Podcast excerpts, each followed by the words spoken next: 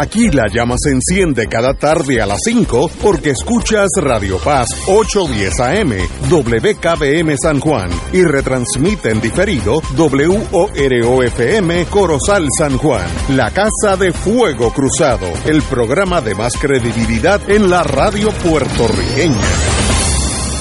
Esta emisora y sus anunciantes no se solidarizan necesariamente con las expresiones que escucharán en el siguiente programa.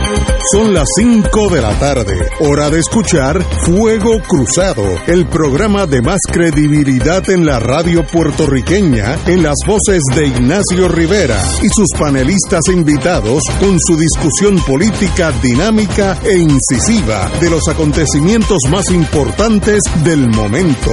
Fuego Cruzado comienza ahora.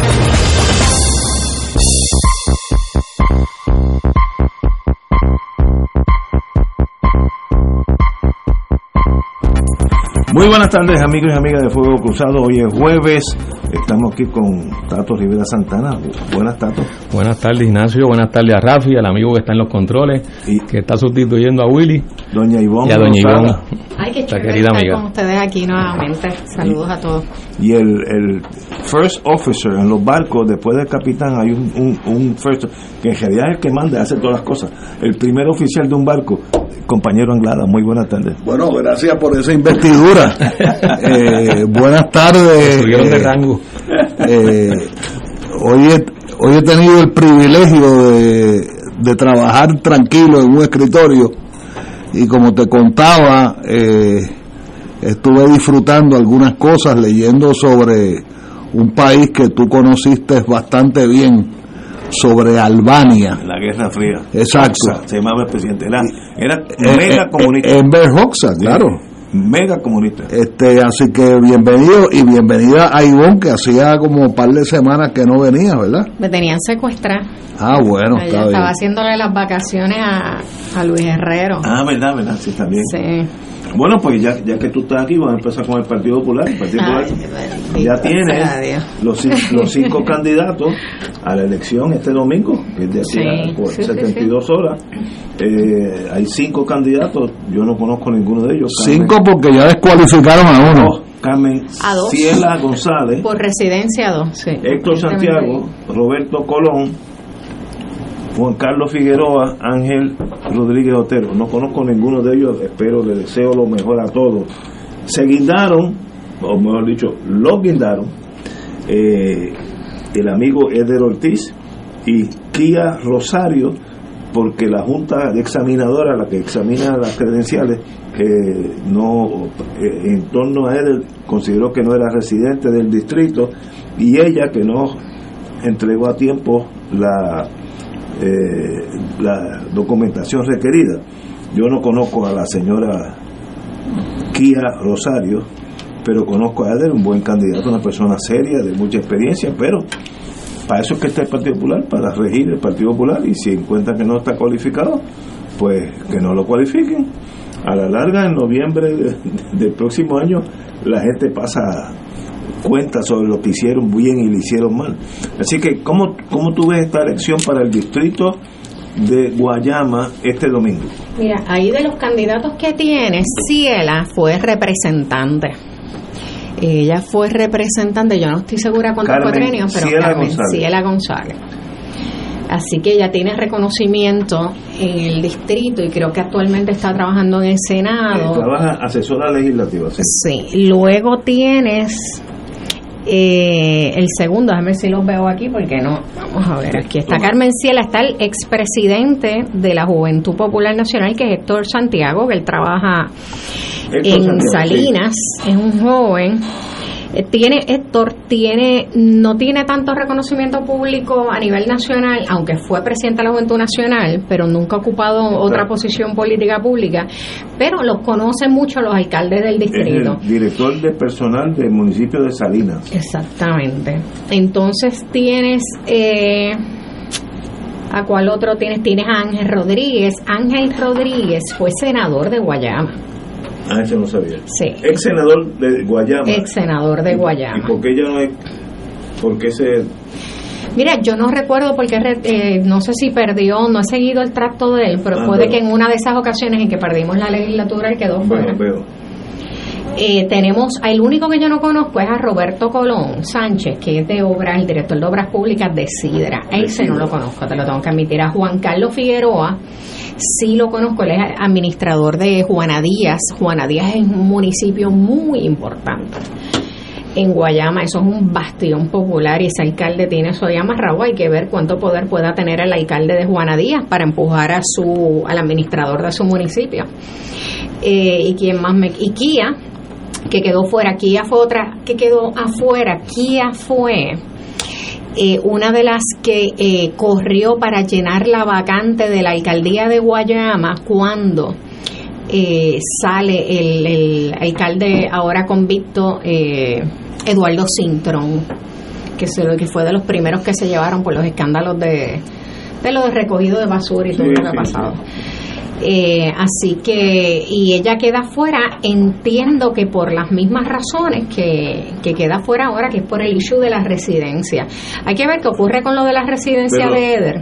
Me pregunto, yo no sé, la residencia ni el domicilio son dos cosas diferentes de Eder, pero es una cosa de todo este evidenciario bastante claro. Sí. O, o reside allí o no reside, Sí, o el domicilio era o no Guayama.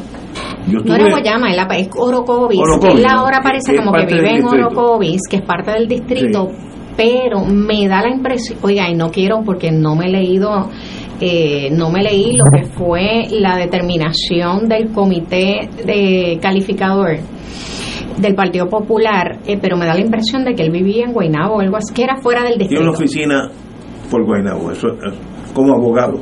Ahora, eso no hace la residencia. No. Estoy pensando en voz Sí, alta. pero pa- parece que, que la línea de ellos iba por ahí. Sí, sí, sí, bueno. Eh, yo no me conozco bien los hechos, pero la alega que él ha sido eh, residente y su domicilio está en Orocovi, que es parte del, del distrito y que él fue senador de ese distrito. Vamos a ver qué ocurre eh, con ese caso. Fíjate, pero me recuerdo que en Guaynabo había un alcalde que vivía en un municipio. Y la esposa vivía en otro municipio, la casa era una cuestión de las habitaciones, Bueno, ¿verdad? eran representantes los dos. Ajá. Y uno era, eh, ¿cómo era? Eh, Bueno, que un cuarto Vivía estaba en una un- en un casa. municipio y el otro cuarto en otro municipio. Lo, lo estoy diciendo cínicamente, No, pero- porque lo que estoy planteando, lo que quiero plantear, es que me parece que hasta cierto punto, con los retos de la modernidad, este asunto de la, de la, del domicilio eh, se convierte en algo eh, ridículo. Voy a dar un ejemplo.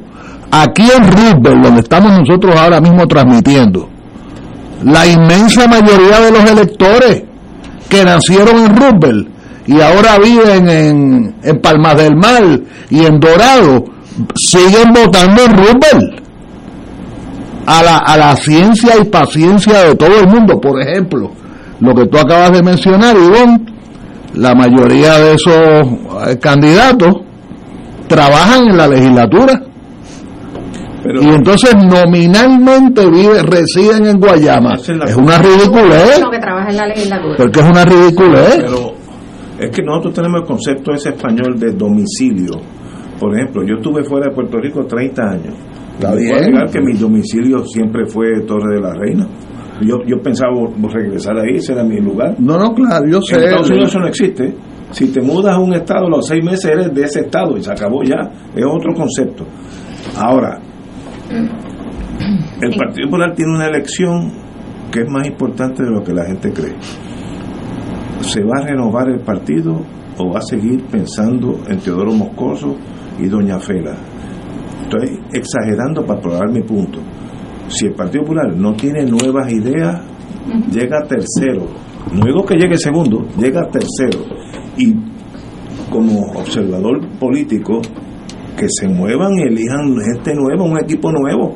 Cuando tú estás en un restaurante y las cosas no salen bien, tú tienes que votar al cocinero, el que atiende a la gente. Si no, quiebra. Y el Partido Popular tiene que renovarse. Lo de Juan Manuel, Jesús Manuel. Jesús Manuel. Es una, un buen paso, un muchacho joven, se le ve y, tiene ideas jóvenes, lo que sea. como me decía un amigo mío en Estados Unidos, de la agencia hoy, murió hace como dos o tres meses del corazón.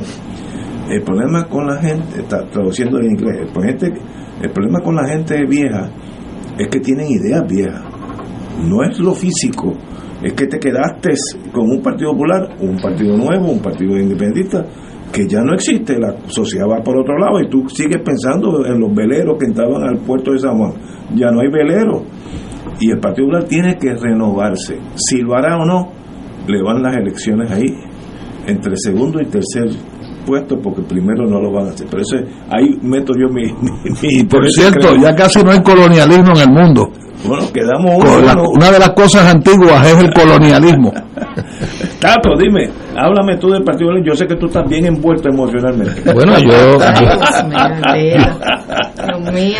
¿Qué les de Orocovi? ¿Qué mencionaron a Orocovi? No, no, de. Mi, mis parientes son de Morovia, el municipio pero, pero fíjate, antes, tanto, una oración. Es fascinante que el distrito senatorial de Guayama incluye a, a Orocovi, es que dijiste, ¿verdad? Sí, Orocovi. Eso tiene lógica, eso es un ridículo. Ah, bueno, eso es un ridículo. ¿Qué pasa con todos los Pues por eso es un ridículo. esa es la política chiquita.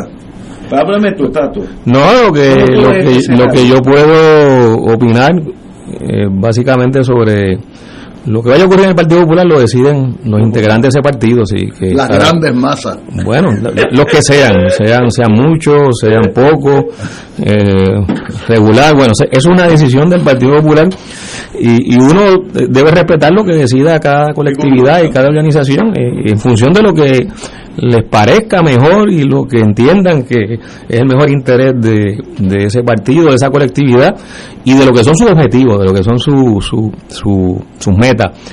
Eh, yo pienso que para que haya renovación tiene que haber deseo de renovación, así que está a prueba si efectivamente hay un deseo de renovación. Si no hay deseo de renovación, pues no va a haber renovación. Eh, puede ser también que la gente piense dentro del Partido Popular que no es necesaria la renovación y que lo que debe haber, como entiendo han expresado algunos y algunas dentro de ese partido, es una reafirmación de los principios, eh, para llamarlo así, eh, iniciales del Partido Popular y que con eso es suficiente para que el Partido Popular eh, pueda tener algún tipo de pertinencia o pueda mantenerse políticamente como una en las próximas elecciones. Bueno, pues, pues, pues eso se, se, verá en la práctica. Lo que no hay duda, bueno, y, es algo que se ha discutido este, ampliamente en el país, se está discutiendo y, y también dentro del Partido Popular, porque uno escucha eh, eh, expresiones, escucha portavoces dentro del Partido Popular que hacen este tipo de señalamientos. Lo que, lo que sí es evidente es que las premisas sobre las que se montó el Partido Popular, eh, pues han tenido un terremoto, han sufrido un terremoto.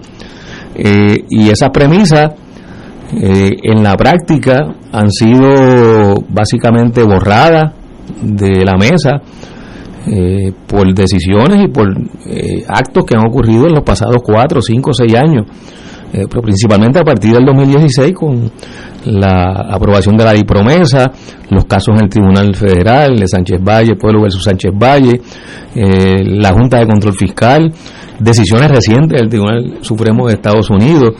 Eh, así que, que hay una serie de, de hechos fácticos, eh, eventos que no son objeto de discusión porque ocurrieron, no hay, no hay duda de que han ocurrido, que plantean que efectivamente las premisas sobre las que se montó el discurso del Partido Popular por décadas, pues ya no son premisas correctas, válidas, no, no, no, no están no forman parte de la realidad, fueron, fueron barridas de la realidad.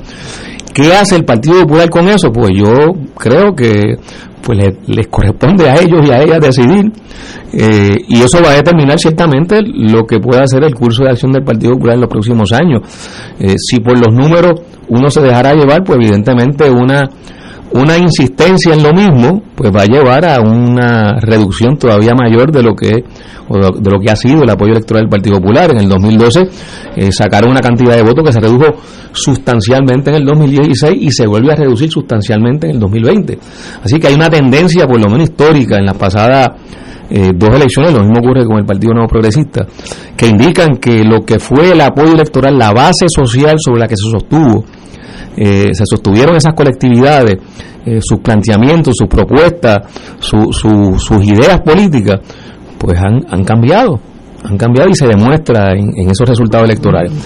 Eh, así que nada, vuelvo y planteo lo que dije al principio, le corresponde a ellos y a ellas dentro del Partido Popular decidir lo que, lo que entiendan es lo mejor para ese partido y lo que decidan evidentemente tendrá consecuencias, consecuencias políticas. Esos dos partidos, Partido Nuevo y el Partido Popular, tienen que hacer el mismo examen. ¿Cómo es que antes yo tenía más del 50 y yo estoy en 32 o 33? Eso es un examen que hay que hacerlo, sentarse en una mesa sin emociones. ¿Por qué yo he perdido por lo menos 20% del voto? Pues algo ha pasado, porque no aquí no ha habido una queja civil, tú sabes. Pues hay que examinarlo. Yo no tengo la menor idea de lo que está pasando en el Partido Popular.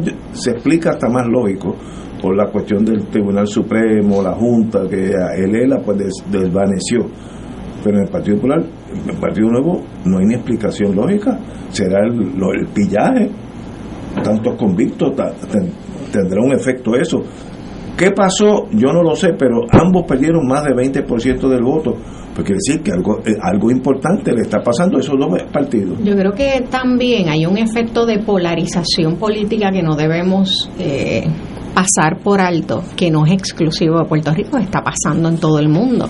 Y en el caso del Partido Popular, la polarización ha traído unos grupos de mm, ultraderecha y ultraizquierda que se están peleando. Fundamentalistas. No fuera. Fuera y dentro, y se proyecta dentro. El Partido Popular, que es un partido esencialmente de centro, que siempre ha tenido un ala eh, más liberal y un ala más conservadora, pero lo que regía era el centro. Se ve afectado por lo mismo que está pasando en el país en el mundo. Es, es mortal para el partido la polarización porque ha lacerado, lo que ocurre con los Estados Unidos también, ha lacerado el centro que era lo que lo que lo que mandaba. Entonces, te tengo que decir, la gente del centro está atontada porque de repente no entienden qué está pasando y cómo manejar esta pelea de extremos que es a matar. O sea, los de ultra, los, fundamentalistas de derecha conservadores eh, son barbaridades lo que se dicen de lado a lado. Yo, que me muevo fuera y adentro, fuera y adentro, porque es un reflejo. El Partido Popular, con todas las cosas negativas que tiene, y sé que a algunos les puede quizás extrañar un poco esto, pero es el partido más representativo del país porque tiene distintas facciones, no es homogéneo. Tiene un centro, tiene un ala de izquierda y tiene un ala de derecha. Lo que, y eso y es muy notable adentro del partido.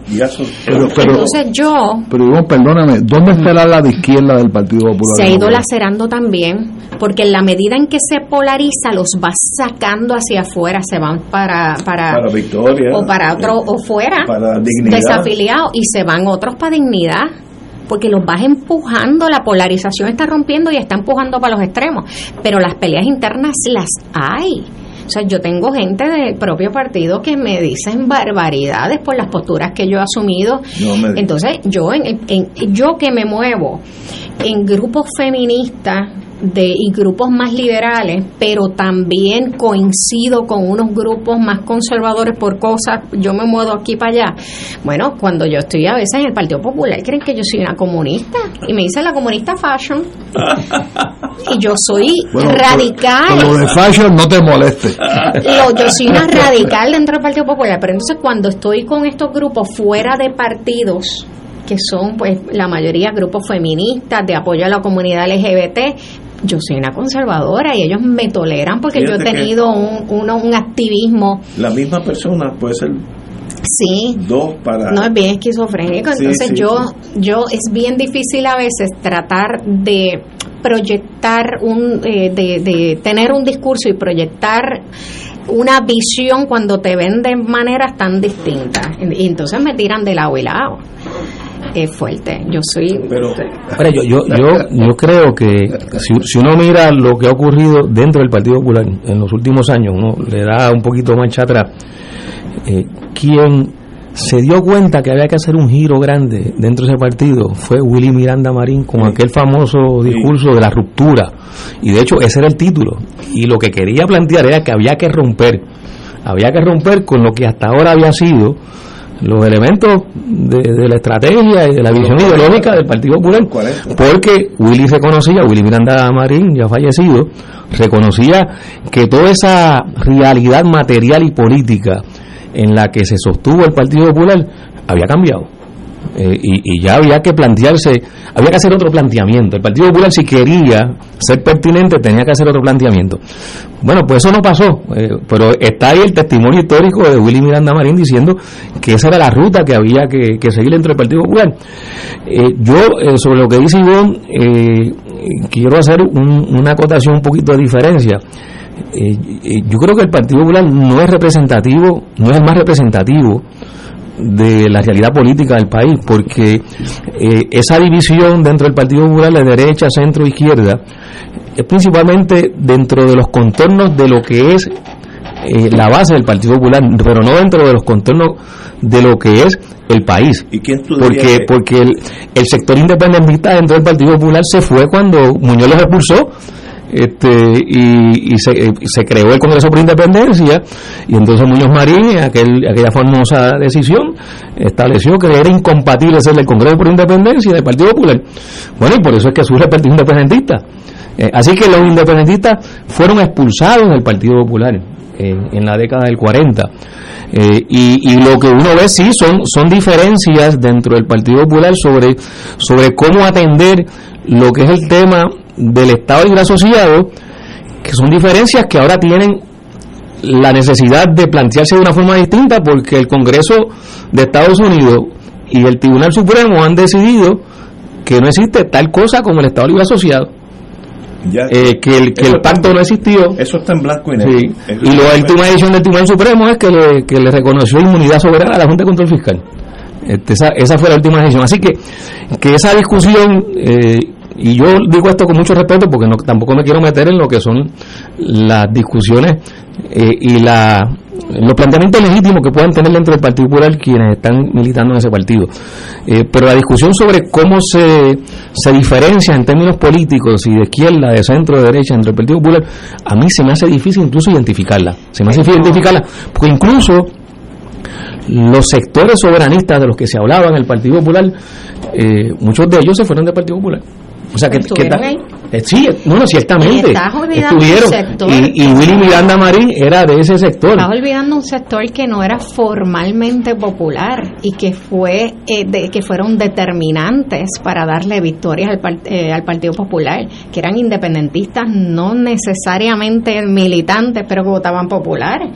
Sí, hay un montón todavía. Por décadas tuvimos eso era parte, que no lo pudieran asimilar, perdóname, eso era parte del Partido Popular. Ellos votaban popular. ¿Tú, sabes. Esa gente los perdimos, olvídate. Y con ellos arrastraron muchos soberanistas que sí se habían identificado como populares. Y, la, razón, y la razón eh, de eso, porque ciertamente fue un, fue un fenómeno, este, era básicamente una respuesta no necesariamente a favor del Partido Popular, sino para evitar que el PNP ganara. O sea, no, era un endoso eh, de convicción al Partido Popular. Eh, era, era, evitar, era evitar que el PNP ganara. Este, y bueno, muchos muchos participantes de, ese comportamiento político eh, se dieron cuenta que el problema es que también el Partido Popular se ha acercado cada vez más a las posiciones ideológicas del PNP. Entonces la diferencia se ha ido reduciendo. Yo no estoy diciendo que no la haya, la hay, pero la diferencia antes era mayor. ahora. el Partido Popular está dentro del discurso de aumentar la dependencia, o sea, el, discurso económico del Partido, del, Partido Popular es prácticamente similar al del PNP. Uno, no nota diferencia entre el discurso económico del Partido Popular y del PNP. Ellos están buscando votos en ese sector conservador de derecha. Pues lo lleva a acercarse más. ¿El Partido Popular de ahora? Sí por lo menos hasta Dalmau. Vamos a ver qué pasa ahora porque no sé. Pero hasta Dalmau sí. la teoría era que los votos estaban en la derecha. y eso es lo que provocó el caos de estos dos años dentro del Partido Popular. Y lo llevaron a acercarse entonces a la postura del PNP. O sea, la, similitud pero no es el Partido Popular, es el liderato que había hasta ahora. Bueno, pero, pero, ese, ese, es el liderato que, que es la cara, que es la representación del partido. Que ya no está. Bueno, pues, Dalmau y, bueno, exacto. Pues entonces, ahí, ahí es que vamos a los, a los Digo, que no está, pero todavía es presidente de Senado.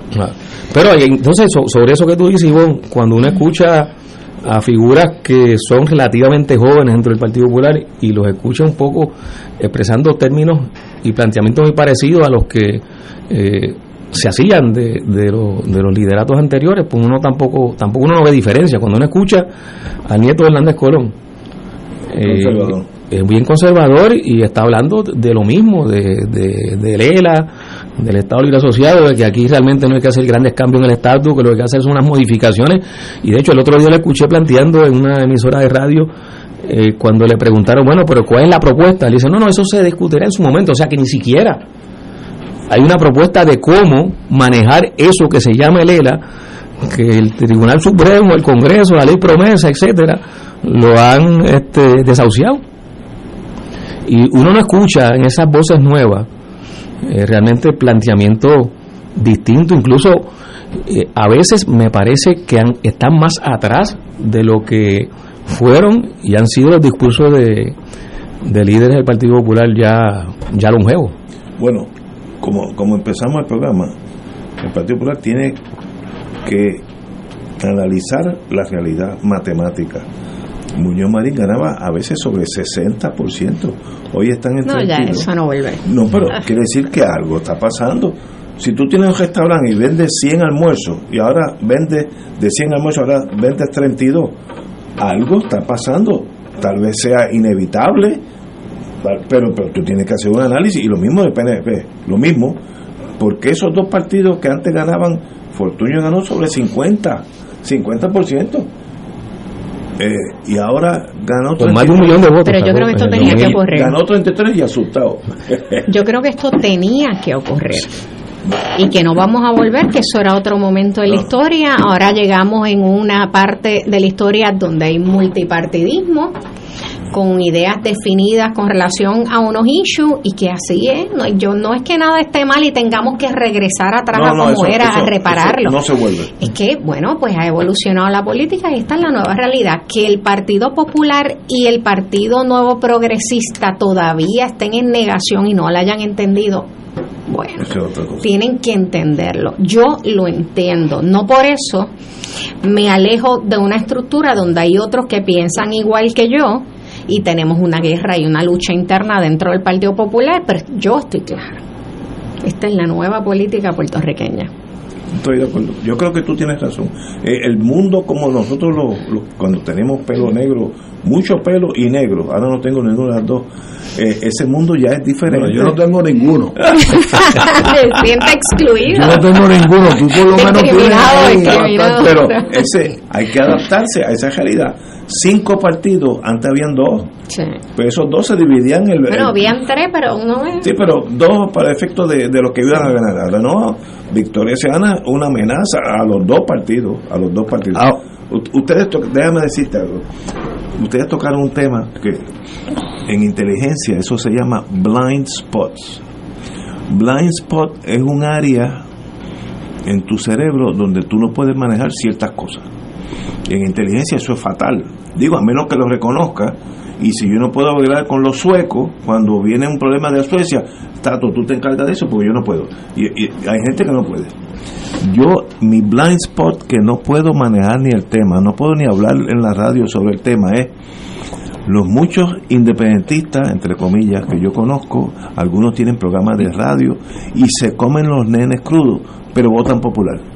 Eso para mí es un blind spot. No puedo analizarlo, no puedo. O sea, no, porque es tan absurdo para mí, y, tal vez tengan razón, yo no estoy diciendo, pero como tengo un blind spot, no puedo analizarlo. Entonces le, cojo una clase de gencilla a esos amigos y amigas.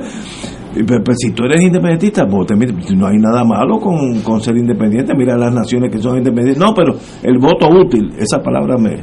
Otro blind spot, no puedo manejarla. Esa es la vida, la vida no soy yo y mi blind spot. Es que hay gente que piensa que eso es lo mejor en el momento. Eso está cambiando, yo creo que está cambiando. Y Victoria Ciudadana y Dignidad es la respuesta a irse de la forma independiente y dejar las cosas monolíticas de antes. Eso es irreversible. Dignidad va a seguir creciendo y Victoria también. Es más, si Victoria juega el juego bien, puede llegar segundo o primero, dependiendo de lo que pase en la política. Hay una cita famosa de, de Antonio Gramsci, que, que más o menos dice de la forma siguiente. Estamos en un momento en que lo viejo no acaba de morir Sí. y lo nuevo no acaba de nacer. Sí. Y en ese claro oscuro es que salen los demonios. Oye, qué bien, bien, bien, bien. Pues yo te puedo mencionar unos cuantos. Y fíjate, Ignacio, a- a- hay dos cosas que se han dicho aquí ya en el día de hoy. Número uno, es importantísimo que los melones ya no existen. Oye, ¿verdad? Este, es importantísimo de que los melones, yo se lo dije a Marquito Rigao en la sala del juez y es el PI, estábamos en un receso de algo y él estaba contando que Carmen Yulín tenía que salir electa en el, do- en el do- en 2020 porque al final eh, que tenía que salir nominada a, a la candidatura a la gobernación, creo que era la controversia Sí, sí, ahí fue que porque al final los independentistas teníamos que votar por ella. Así tranquilo, me lo dijo. Yo no te veo a ti votando. En la puerta de la sala del juez El Pi, que era una sala bien chiquita en el primer piso de la Corte Federal en, San, en el San Juan. Y yo le dije, Marco, apunta, eh, se lo dije al frente de un colega mío que es estadista. Le dije, apunta esto, ningún independentista va a votar por los populares este año. Eso tiene que haber sido marzo, más o menos, eh, poquito antes de que empezara la pandemia. Tiene que haber sido días antes, semanas antes. Y lo otro que te quiero decir, cuando tú hablabas ahora de la mayoría PNP, yo sigo diciendo, y lo voy a repetir todos los días, aquí en Puerto Rico no hay una mayoría anexionista. Aquí la mayoría es del cupón de alimentos. Y es, y es de un tema que se trajo esta mañana en la radio y la gente no lo ha captado, que es el tema que están planteando lo- lo- los patronos de restaurantes que, de los 250 mil personas que reciben el desempleo. Mateo Sidre, sí. Y, y él lo dice, él lo decía desde la perspectiva de un patrono grande de restaurantes. Y yo lo puedo afirmar desde un restaurancito que tenía tres empleados. Y es la misma historia. es lo mismo. Y entonces, volviendo al argumento, el, el problema por el cual el PNP cree que, que tiene fuerza electoral, y la tiene ciertamente, es porque aquí hay un problema de los que trabajamos y los que no trabajamos. Y Tato sabe que yo lo he planteado mil veces y es un tema bien controversial y bien polémico y sé que estoy en minoría, pero los primeros que no lo discutimos somos la izquierda. Somos los primeros que no lo discutimos. Y, y en Puerto Rico hay un problema de, de los que participan en la fuerza de trabajo y los que no participan, por lo menos legalmente. Quiero decir algo, vender droga es, es un trabajo bien fuerte ¿Qué qué? y bien sacrificado. Y tienes que hacer tres turnos. Y tienes que hacer turnos de 12 horas. Esa discusión de las 12 horas, en los puntos de droga hay turnos de 12 horas y hay turnos de 24 horas. Pero no estamos construyendo una patria nueva en los puntos de droga, ciertamente. Lo que estoy planteando es, es un problema, eh, vamos a decir, demográfico, político, no sé cómo decirlo, de que el anexionismo tiene cooptado a las personas que no participan en el trabajo legal. Yo puedo afirmar que en 33 años que llevo en Puerto Rico, desde que regresé por segunda vez de Nueva York, yo, yo he tenido como, como tres clientes que no son PNP. O mejor dicho, que, que, no votan por el PNP. Porque olvídate de que sean estadistas. Ellos no saben de lo que tú le estás hablando. Estadista era mi tío que falleció la semana pasada, que combatió en la batalla del Pacífico, que traficó, eh, traficó armas clandestinas entre Calcuta para ayudar a los comunistas chinos en, en guerra con el imperio japonés. pues está bien, él tiene derecho a ser anexionista. Que en paz descanse mi tío. Lo que tú estás diciendo es que hay mucha gente de derecha del PNP que son acomodaticios y dicen, this is the easy way. Bueno, no, pero no es que PNP son... No, no es un gran sacrificio. No, no, no, es que no saben de lo que tú estás hablando, este Ignacio. Ellos sencillamente votar por Georgie Navarro Porque eh, voy a estar es mejor. una cuestión este normal.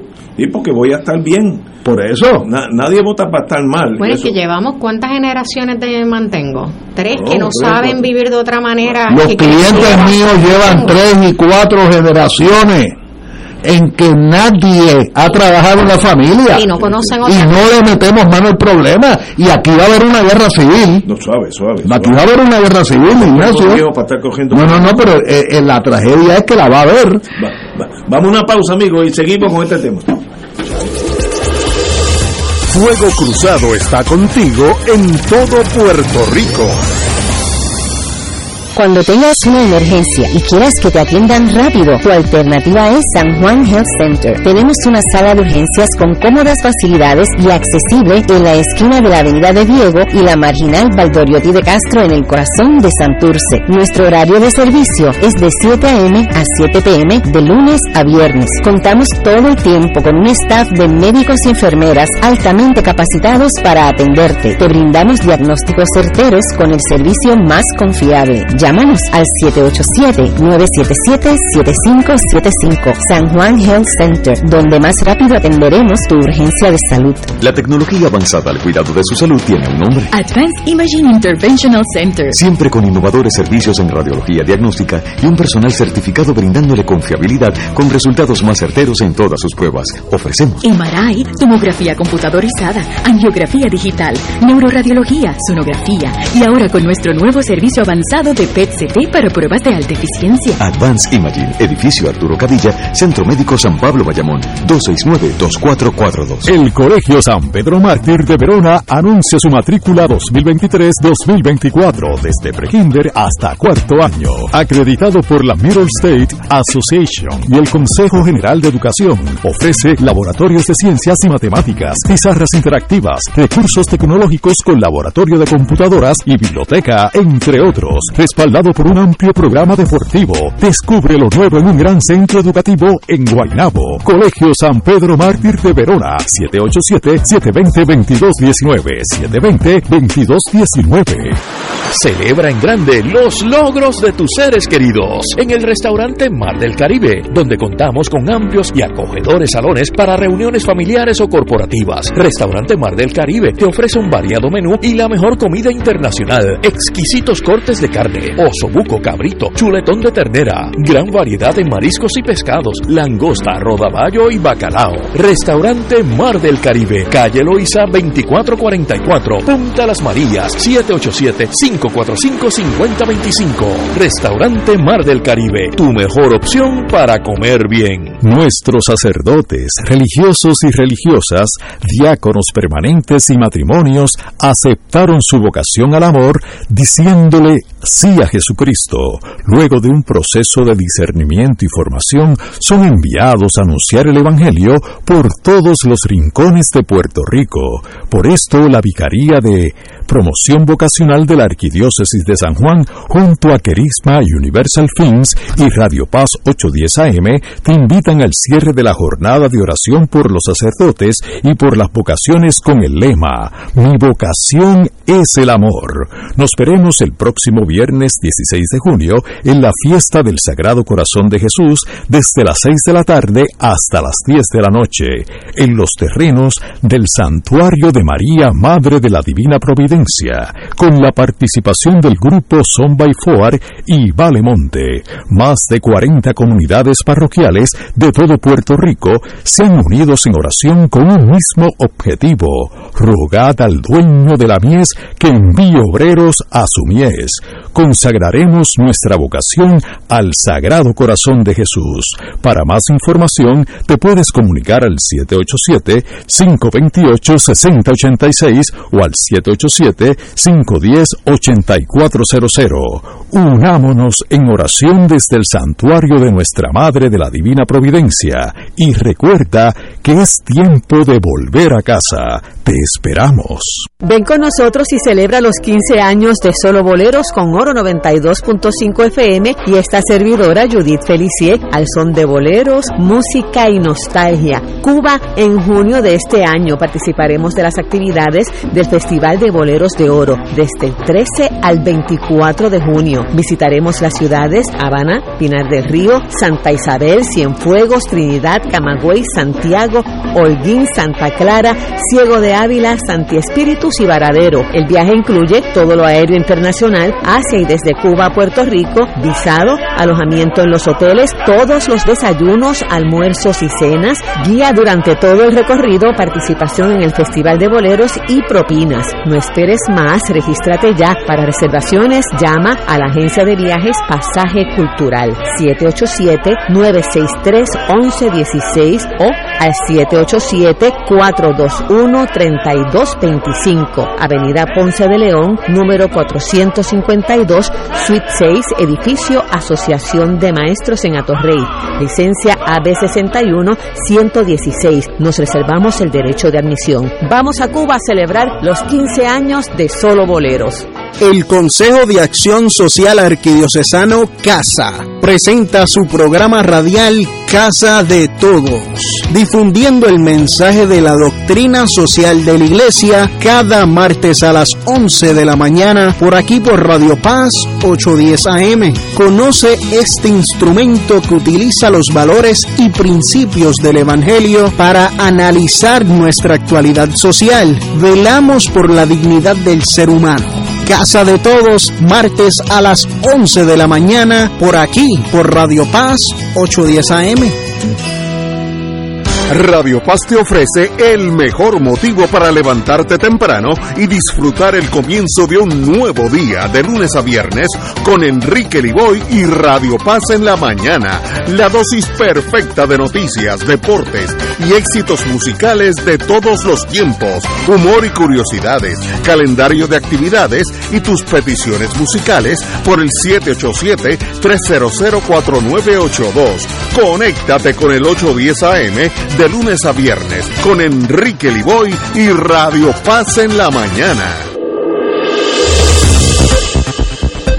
Y ahora continúa Fuego Cruzado. Regresamos, amigos, amigas. El compañero Anglada, eh, terminamos la ronda anterior, que nos, nos brincamos un anuncio que era a, la, a las cinco y cuarto, no, a, la- Cinco y media. a las cinco y media. Eso lo volamos. Pero, anyway, pero tocaste un tema que para los PNP es importante. Es los partidos viven de los votantes y los votantes son la sociedad. En la sociedad hay de todo. Hay algunos que hacen 200 mil dólares al año y hay otros que viven de cupones. Esto es aquí y en Suiza, lo mismo. El PNP. Bueno, en Suiza hay que trabajar. Bueno, no, sí, no, no, no. Hay, Pero en Suiza hay también gente que el, que el gobierno le paga porque no Sí, tienen claro. un ingreso mínimo. Eh, el PNP, la base es como una pirámide. La base, lo ancho del Buena PNP. imagen. Sí, una pirámide. Buena imagen. La- lo ancho es de clase media para abajo en sentido económico y educativo. Y eso es la fortaleza del PNP. ¿Por qué eligen algunos candidatos que a veces nosotros tenemos que hacer peripecias para comprender por qué salió fulanito y que algunos que le dan cuatro bofetadas todos los días, eh, otro que siempre está borracho después del dos, de, de las 12 del día? Eso es... Que el mismo que le dan las bofetas. Y hay algunos que hacen las dos cosas. Pero ¿y por qué salen eso? Porque esa gente representa a sus votantes. Es un, es un reflejo del pueblo. Y el PNP, por razones América the Beautiful, con, con, con Estados Unidos al lado tuyo, tú nunca vas a pasar hambre, aunque hace cuatro generaciones que no, que no trabaja, eh, quédate conmigo. Se hace bien fácil para esa pirámide de abajo quedarse con el PNP porque está asegurada su subsistencia, que es de- dependencia casi absoluta de, de, los- de los Estados Unidos. En estos días, eso me lo dijo Galliza antes que muriera, en paz descanse mi querido hermano, las tormentas de María, los terremotos, todas esas cosas, dice, lo que sube eso, porque aquí hubo una compañera eh, independentista que dice, va- han notado la, la, la- esto va a traer un nacionalismo, no es el contrario, decía Gallesar era un analista de primera, eso va a tener más dependencia emocional de esta gente. Y en- mientras más dependencia, más fácil quedarse con Estados Unidos. Bravo hay que ser, decir, ok, yo voy a ser independentista, me voy al pelado. Eso requiere un ser humano de cada mil hay cuatro. Los otros se van aquí y en Suecia se van por la línea más fácil. Eh, eso es bueno o es malo, no es ni bueno ni malo, pero es que la estructura del Partido Nuevo es la gente pobre. Yo tengo familia que no son ni clase media, son pobres. Todos, todos son estadistas, algunos que son tan y tan estadistas que yo cuando los invito a casa no, no hablamos del tema porque es tal con la falange española, tú sabes, yo no quiero conversaciones tan crudas. Esa es la base del PNP. ¿Es bueno o es malo? No, no te puedo contestar. Lo que te digo es que eso es así. El Partido Popular es un poquito más para arriba y tiene una élite económica en Puerto Rico que es bien, bien de arriba. Y esos son los conservadores, los- los que algunos dirigen el partido y son ultraconservadores. El PIB también es conservador. Pero Ignacio, perdóname, la palabra pobre hay que hay que Pobre-. No, no, dos, dos facetas. Educación, que es lo que te hace pobre. Sí, pero tú puedes ser pobre y, y querer trabajar. Ah, no, no, no, y querer trabajar. Pero es que no hay necesario. y educar a- y, ayudar a que se eduque tu Pero familia. es que no es necesario trabajar si me van a dar suficiente dinero Pues para yo ese es vivir. el punto que estoy planteando. ¿Para qué trabajan? Está bien, o sea, pero lo que te quiero plantear es que puede haber gente pobre. Ah, bueno, sí, sí. Hay gente pobre No. que son trabajadores. No, de, de los de montones. O sea, que son trabajadores y, y que tienen un honor y que están orgullosos de que sus niños están en la escuela. Hay muchos. Y que van a llegar y que probablemente van a llegar a la universidad. Pero hay muchos que no son así. Eh, la sociedad se compone de muchos grupitos pequeños. Ahora, el PNP, la base es más abajo en el, sistema económico y educativo. Y eso es lo que hace la fuerza, porque es una dependencia irracional de los Estados Unidos y eso no tiene discurso. Tú puedes estar hablando en el Ateneo los próximos 14 años y esa persona va a seguir votando PNP. Por eso es que es un partido con la dirección que hemos tenido en años recientes, votamos un gobernador de aquí, el pueblo entero lo votó. Luego vino Wanda Vázquez, que no fue de lo mejor, y con todo eso gana elecciones. Como yo digo cínicamente a mis amigos. Bueno, nos ayudó el rey Charlie, que ahora es inversionista. No, no, no. 120 mil dólares le dio a, a Gron. Bueno, muy bien, Sí, pues, claro. sabes, hay que Claro. moverse. Pero esa es la realidad.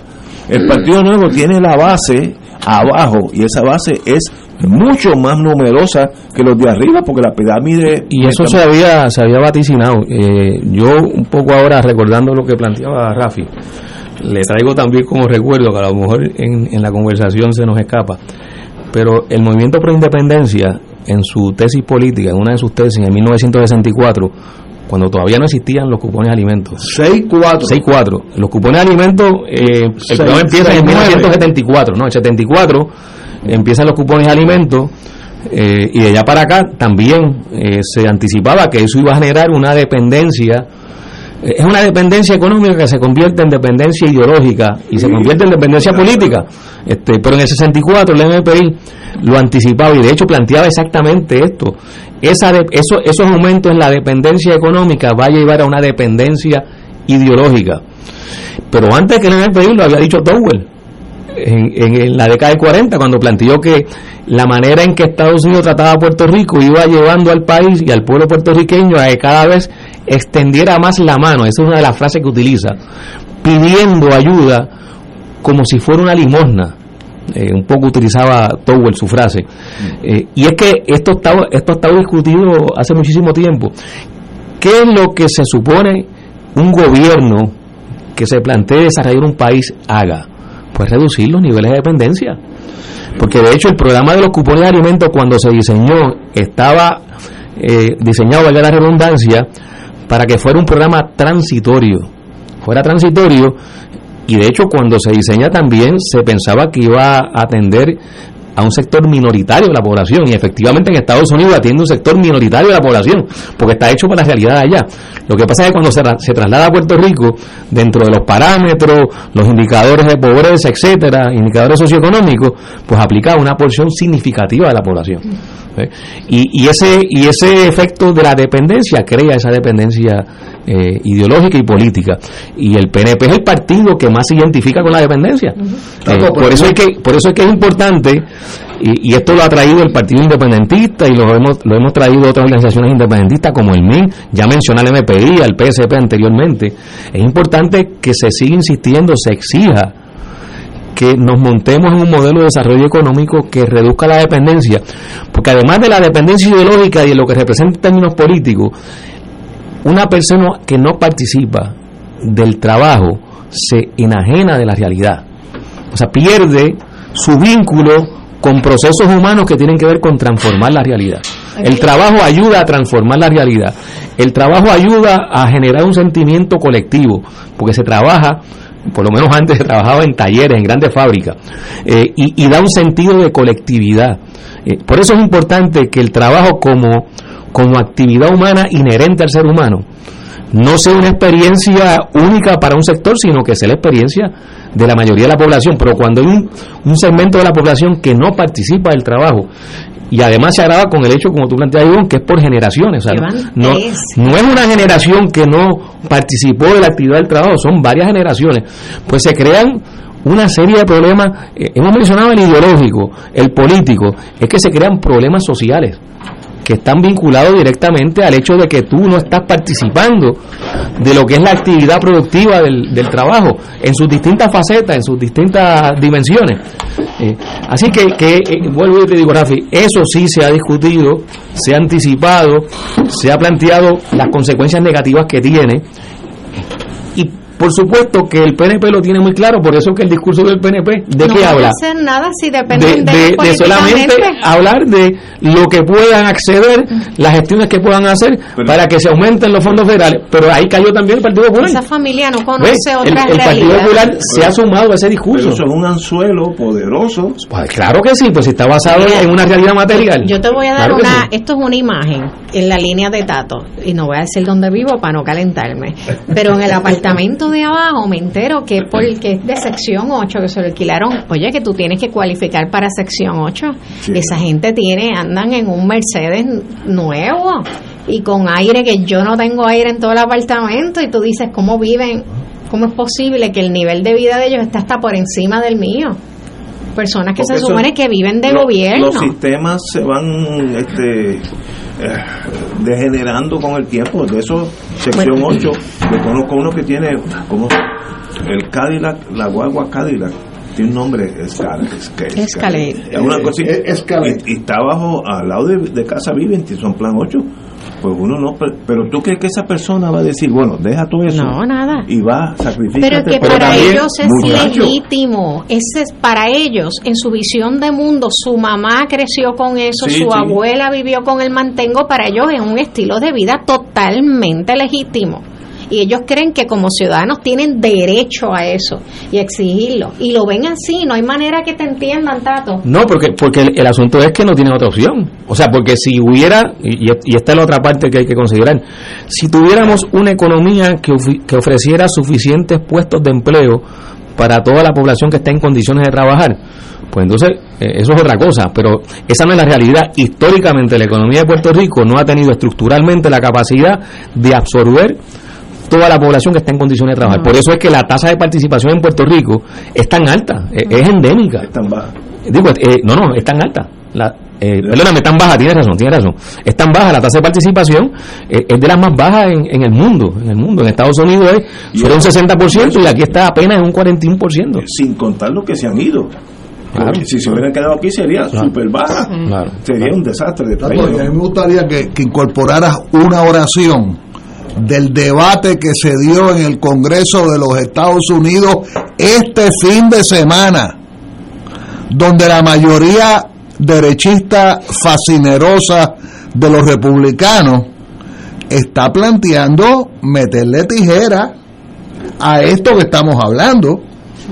O sea, el anexionismo puertorriqueño como decía mi primo, que en paz descanse, que se despierte el anexionismo puertorriqueño, que se despierte, porque lo que viene para encima es reducir dramáticamente las ayudas asistencialistas en el presupuesto que se está firmando hoy, o hoy o mañana, o sea, que, que se negoció este fin de semana.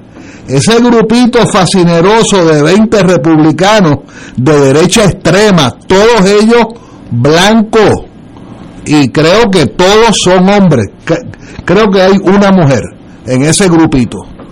Ese grupito está, le está metiendo una, una tranca al, al presidente de la Cámara, al McCarthy, para, para meterle, eh, meterle condiciones restrictivas a la ayuda asistencialista. Bueno, lo, lo que tú dices eh, fue la discusión que se dio en el Congreso y que tiene como efecto que ha prevalecido la posición de los republicanos de reducir el gasto social eh, y no prever que haya aumento en las contribuciones a, las grandes fortunas, a, los grandes eh, oligarcas en Estados Unidos. O sea, una cosa totalmente en, en dirección opuesta. Se reduce el gasto social y no se le cobran más contribuciones al, al gran capital en Estados Unidos. Y no se toca la reducción del presupuesto militar. Eh, ahí coincidieron republicanos y demócratas. Eh, no, no, eso, eso, eso es una. La, voracidad es, es, espléndida. Ahora, el, el problema es eh, que los demócratas lo que han evidenciado en la pasada década o en los pasados años es que hacen cierta resistencia, pero después terminan asumiendo la misma posición los republicanos. O sea, que, que, no esperemos que, de, que del Partido Demócrata eh, vaya a haber algún tipo de, de, movimiento que pueda hacer, que pueda revertir esto. Esa tendencia está eh, adquiriendo cada vez mayor fuerza y mayor peso en el Congreso de Estados Unidos y en general en la política de Estados Unidos, porque está siendo dominada, como tú dices, Rafi, por ese sector republicano blanco que alguna explicación debe dar Jennifer González ahora, porque esos son sus aliados. Esos son, esos son, esos son sus, sus, colegas de partido. ¿Eh? Y sus colegas de partido están pensando exactamente distinto a lo que ella dice en Puerto Rico cuando viene a Puerto Rico. El problema de estas dádivas federales, si tú eres senador de Oklahoma, estás hablando de un 4 o 3% de, de tu estado aquí es casi 50. Entonces tú estás hablando, ellos no están, cuando están legislando allá, no están mirando el mapa de Puerto Rico, están mirando el mapa de Iowa, de Oklahoma, de Vermont. Y allí el problema, bueno, mi hija vive en New Hampshire, me dice que en New Hampshire hay tanta necesidad de empleados que hay una visa especial para los canadienses venir a trabajar a New Hampshire, que es de aquí a Ponce, eh, porque no hay gente, full employment. Pues eso es otra visión cortar la beneficencia pública en New Hampshire casi no toca a ninguno porque es un 2, 3%. Pero hay unos fondos también que se van a perder porque no han sido obligados y nosotros ah, somos tan malos administrando fondos. que one shot deal. Entonces, y están los 9 mil dólares ahí para levantar la red eléctrica que no han sido obligados y se pueden perder. Yo todavía no sé, porque no está claro cuál va a ser el lenguaje final y dónde finalmente. hay que darle un tiempito en lo que. Pero, pero el efecto sí va a ser devastador para Puerto Rico. Hay, hay miles de millones de dólares en fondos federales que fueron asignados, pero no han sido obligados y se van a perder. Eso es lo que pasaría, es más emigración de Puerto Rico. Porque la gente va a buscar, se va con la primita, que aunque sean carteros, eh, viven allá en Oklahoma, yo, bueno, en Wyoming, Wyoming, allí no hay ni americanos yo conocí una familia puertorriqueña que había llegado, se fueron a Texas, ustedes brincaron a Wyoming. Nosotros emigramos donde sea, en Estados Unidos, en Wyoming. Te digo, allí no hay ni americanos, es un pueblo de vaqueros, está en esa época, las casas son todas de madera, el pueblito cuatro calles, y los puertorriqueños ya llegaron allí. Pues quiere decir que mientras peor la condición en Puerto Rico, más puertorriqueños van a tomar la decisión que no es fácil emigrar. Emigrar nunca es fácil. Y mientras los políticos aquí, Ah, nada, otra- no, no han tenido galaxia. una sola discusión, mucho menos Jennifer González, sobre cuál es el efecto de estos recortes por el asunto, por el issue del, del impago de la deuda. Bueno, de hecho, de, de- de los efectos inmediatos es que aumentaron la edad de los participantes del programa de asistencia nutricional para trabajar. Sí. Esa, esa edad la aumentaron. Pues muy bien. Estados Unidos tiene que legislar para el beneficio de Estados Unidos. O sea, si piensa como americanos, es tan Claro, lógico. claro, y- pero la, yo- la nota al cárcel es que no necesariamente es para el beneficio de todo el pueblo estadounidense. No, no, no. Están legislando para el beneficio de los grandes oligopolios. Ignacio, y si nuestro nuevo invitado quiere in- a intervenir en el tema. Vamos a pararlo ahora. Son las 18 horas. Tenemos al doctor Molinelli aquí con nosotros porque me explique algo. Porque ya yo estoy asustado con la tormenta. ¿Qué es una tormenta? ¿De dónde viene? ¿Cómo se forman? Todas esas cosas. Ya mismo con el doctor Molinelli. Vamos a una pausa, amigos. Ya buscar el celular que yo no le Aquí la llama se enciende cada tarde a las 5 porque escuchas Radio Paz 810 AM, WKBM San Juan y retransmite en diferido WOROFM Corozal San Juan, la Casa de Fuego Cruzado, el programa de más credibilidad en la radio puertorriqueña. Fuego Cruzado está contigo en todo Puerto Rico. Oro 92.5 FM te invita al viaje Ruta del Vino Italia del 14 al 29 de octubre del 2023. Visitaremos las ciudades de Roma, Siena, Florencia, Venecia, Verona, Génova, Turín y Milán. El viaje incluye catas de vino en bodegas de la Toscana y Piamonte, traslados aéreo vía Iberia, hoteles cuatro estrellas, todos los desayunos, algunos almuerzos y cenas, autobús con aire acondicionado, guías, impuestos y cargos hoteleros. Información Culture Travel 787 569-2901 y 787-459-2025. Nos reservamos el derecho de admisión. Culture Travel, licencia 152 AV90. Restaurame, haz de mí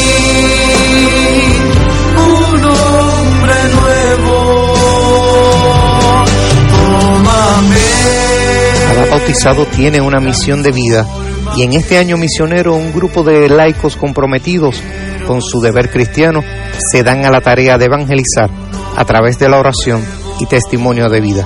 Todos los domingos de 7 de la noche a 8 y 30 de la noche en su programa Haz de mí un hombre nuevo por Radio Paz 810 AM, auspiciado por Productos Prico.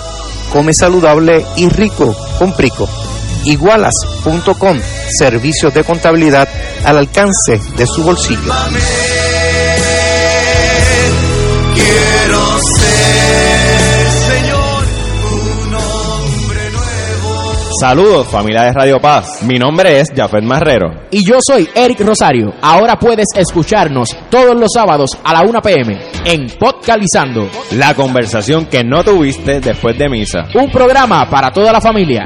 Búscanos en las redes sociales como Influenzando y recuerda, Hagamos viral a Jesús. Fanático del deporte, la mejor información y el mejor análisis lo escuchas los sábados a las 2 de la tarde por Impacto Deportivo con Javier Sabat y el más completo elenco en deportes por Radio Paz 810 AM y en las redes sociales Facebook Impacto Deportivo Radio PR Twitter e Instagram Impacto underscore Deport juntos impactando el deporte nacional. Con fervor apostólico. Con fuego y unción llega Beatriz, voz de ángel, en su programa Con fervor apostólico, evangelizando con la fuerza del Espíritu Santo, todos los miércoles de 8 a 9 de la noche por aquí, por Radio Paz 810 Con AM. fervor apostólico. Despierta con la gracia de Dios iluminando el sendero y responde al llamado de congregarnos en su nombre cuando el sol despunta en el Santuario Nacional de Nuestra Señora, Madre de la Divina Providencia, tempranito en la mañana, sábado 3 de junio. 5 y 30 de la madrugada para otra misa de madrugadores, la celebración eucarística que se ha convertido en tradición y fuente de bendiciones para la familia católica. Se llevarán a cabo confesiones previo a la Santa Misa. Participa en este encuentro mensual y comienza el fin de semana en paz y renovado, asistiendo o escuchando la transmisión en directo. Misa de madrugadores por Radio Paz 810 AM o Radio Paz 810.com y Oro 92.5 o Radio Oro FM Info santuario de la providencia.org 787-646-9448.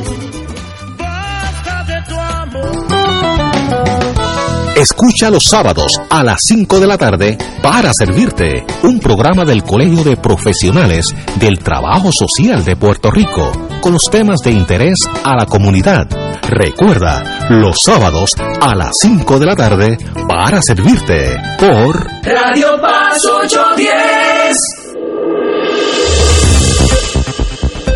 Y ahora continúa Fuego Cruzado. Amigas y amigas, hoy, junio primero del 2023, empieza la temporada de huracanes. Aquellos que han estado aquí los últimos seis años saben que por lo menos pasado una que arrancó la margarita y luego Fiona trató de ahogarnos varias veces. Así que obviamente las tormentas eh, son un problema para todo el Caribe estamos en la zona de que recibimos esas tormentas. Yo sé que salen de África porque ahora en la televisión tú puedes ver dónde se está formando, etcétera, etcétera. Y tenemos con nosotros para que nos explique cómo se forman, por qué se forman, qué hacen, por qué tanta fuerza, todo eso al geomorfólogo amigo el doctor Molinelli. Muy buenas tardes. Muy buenas tardes, un placer estar aquí. Yo los venía oyendo mientras venía transitando. Eso te puede causar daño. Y, cuidado. y no, no, me parecía, me parecía muy interesante la discusión y mientras ustedes planteaban los distintos puntos, este, yo pensaba en las conexiones que habían con los procesos políticos y los desastres naturales. Y, y claramente, este, estos eventos extremos que estamos experimentando van a tener repercusiones políticas significativas pero con respecto a nuestra relación de los Estados con los Estados Unidos. Como, como tenemos tiempo, ¿por qué se forma una tormenta? Ah, pues ¿Qué- vamos, vamos, al punto, Sí, vamos al punto, de 180 grados, vamos Va- al punto. Vamos, no al resultado final, esto llegaremos antes de la Muy bien, hay tiempo Pero, para eso. ¿Qué hace que se forme esa fuerza avasalladora y siempre sale como del Sahara eh, de África y ahí se van formando y cogen una fuerza cuando llega aquí vienen tumbando caña. ¿por qué se forma eso? Si uno fuera a explicarlo como para que un niño de cuarto grado lo entienda, exactamente. El primer concepto que uno tiene que tener claro es, número uno, que la Tierra se calienta diferencialmente. O sea, la forma esférica de la Tierra con relación a los rayos del Sol hacen que las zonas alrededor del Ecuador, lo que llamamos las zonas tropicales, 23 grados y medio al norte y sur, eh, reciban los rayos solares con más intensidad que otras regiones de las latitudes medias y altas. Precisamente parte de estos calores inmensos que estamos teniendo es que ahora mismo el sol está casi en el cenit. Hace unos días atrás estuvo en el cenit a mediodía, va a desplazarse ahora hacia el norte y va a retornar como para julio 28 de nuevo a haber un día que sea el día sin sombra. Eso es como a las dos y media en San Juan, donde los rayos del sol caen verticales directamente perpendiculares. Y donde único puede ocurrir eso en el planeta es en las regiones tropicales. Si usted, si usted está fuera de las regiones tropicales, nunca el sol va a estar exactamente sobre su cabeza en el cenit. Así que, como la Tierra se calienta eh, diferencialmente, quiere decir que la región ecuatorial es caliente y los polos son fríos. Así que eso en la naturaleza le molesta, porque la naturaleza le molesta la desigualdad. La naturaleza busca el equilibrio. Le molesta que haya mucho en un lado y poco en otro. Así que si hay mucho calor en algún lugar y más frío en el otro, lo que va a hacer es que va a haber una circulación donde las masas de aire caliente van hacia las zonas más frías y las zonas frías se van a mover hacia las zonas de aire caliente. Un huracán se forma básicamente asociado a ese calor intenso que se forma en las zonas tropicales, que hace que la temperatura del océano suba, suba a una temperatura lo suficientemente alta para que haya mucha evaporación. Y esa evaporación, ese vapor que, de- que producto del calor, esa evaporación del agua en la superficie del océano es la fuente de energía de los huracanes. Te voy a explicar por qué. Otro factor clave es que para formarse huracanes en nuestra región se forman a partir de la latitud 5 o 6 grados norte. No puede ser en el Ecuador. En el Ecuador no hay huracanes ni en la latitud 2, 3, 4. A partir de las 5 o 6 hay un efecto que se llama el efecto Coriolis, que es el efecto que hace que se desvíen los vientos hacia la derecha en el hemisferio norte y hacia la izquierda en el hemisferio sur. Eso lo que crea es una circulación rotacional que cuando se dan las condiciones, estas masas que salen de África, estas ondas tropicales, estas ondas barométricas o alisias, cuando llegan en estas zonas pueden darse las condiciones donde empiece a generarse una zona de baja presión cuando hay mucha lluvia. En meteorología, si hay mucha lluvia, la presión es baja porque el condensar el vapor de agua a líquido lo que hace es que bota calor a la atmósfera. Se calienta el aire y como el aire caliente pesa menos, sube. Y como sube, se expande porque la presión es menor y al expandirse baja la temperatura, pero al bajar la temperatura el vapor de agua se condensa. Al condensarse bota calor de condensación y se crea un sistema que donde más llueve es donde más calor se genera y eso genera baja presión. Con el efecto Coriolis se van organizando esos sistemas y van por una progresión donde se Salen- tormentas. Salen de África ese calor, uno ve que empiezan tocando la... la- Bueno, a los más poderosos salen de África que nos afectan, pero ahora la temporada comienza en el Golfo de México y en Ah, el bueno, Caribe sí, sí, sí. occidental. Y empiezan los sistemas y se va moviendo hacia el este. Los huracanes poderosos que nos han afectado a, nosotros son los que llaman los Cape Verdean, que vienen de Cabo Verde, de, la isla de Botafogo, todas estas áreas que hay allá en Cabo Verde, cuando vienen de esas latitudes, tienen una pista ahí a través del Atlántico sobre la corriente ecuatorial del norte, que es una corriente que viene desde el oeste de África, de agua caliente en la superficie, que va moviéndose ahí, y ahí esos sistemas van cogiendo más vapor y se van organizando. Y el vapor es por la evaporación. La evaporación. agua, Por eso, mar. con el cambio climático, en la medida que la temperatura de los océanos sea más fuerte, la, el potencial de huracán, de, tener huracanes de categoría mayor, incrementa y la y el potencial de tener lluvias intensas más, porque cuando se den condiciones que induzcan la condensación para generar precipitación, como hay más vapor de agua porque está más caliente, pues entonces las lluvias son más fuertes y podrían ser más fuertes o de mayor duración o una combinación de las dos, pero en fin, eso lo que significa es que la, se va a amplificar la variabilidad del clima, que cuando llueva, estadísticamente van a haber episodios de lluvia más intensos que antes, que cuando haya huracanes, estadísticamente va a haber este, fenómenos de sistemas ciclónicos y huracanes que van a ser más intensos. Fíjate que ahora es mucho más común tener huracán de categoría 3 y 4. Antes eso era bien raro. O sea, todo esto está cambiando. Y entonces los huracanes básicamente se mueven en un río de vientos que son los vientos alisios, que son los vientos que vienen del este. Y es un remolino dentro de ese río de vientos que va desplazándose hacia el oeste, pero se mueve hacia el norte. Cuando llega al cinturón de vientos del oeste, que viene en vez de ir del este hacia oeste, cuando llega a las latitudes medias, a las latitudes de Georgia, norte de Florida, y empieza a recurvar y entonces se mueve en dirección a Europa. O sea, que es una curvatura, por eso usted ve que hay huracanes que pasaron por aquí, después oye que lo que queda del huracán está metiendo una, un temporal en Inglaterra o en España. Y tú te quedas y dices, pero ¿qué es esto? Así que son mecanismos donde el Ecuador se refresca.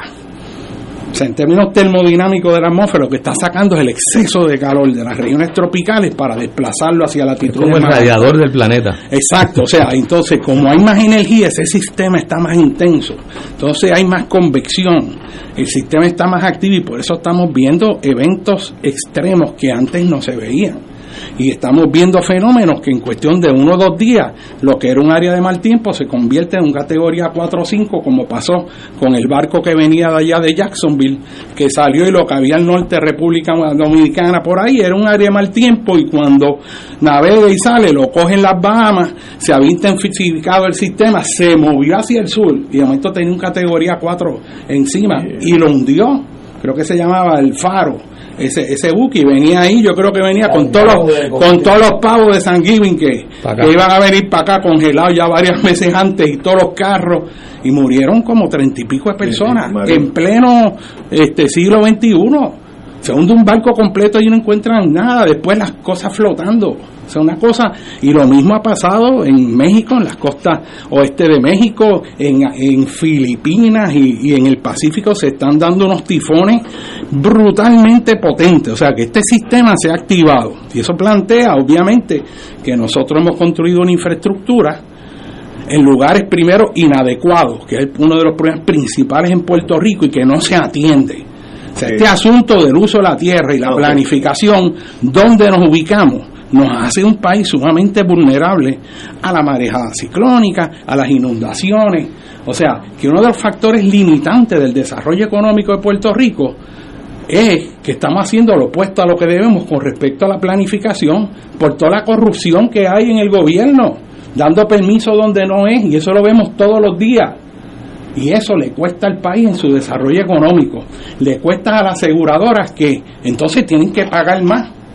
Porque como han dado seguros en, lugar, en lugares que en teoría no eran tan riesgosos y ahora nos damos cuenta que lo son, hemos tenemos más de un cuarto de millón de estructuras ubicadas en zonas inundables la mayor parte de ellas tienen permiso de la Junta de Planes. Tenemos áreas expuestas, decenas de miles de personas expuestas al efecto de los maremotos y no hay reglamentación de la Junta para, para considerar eso en sus procesos de permiso.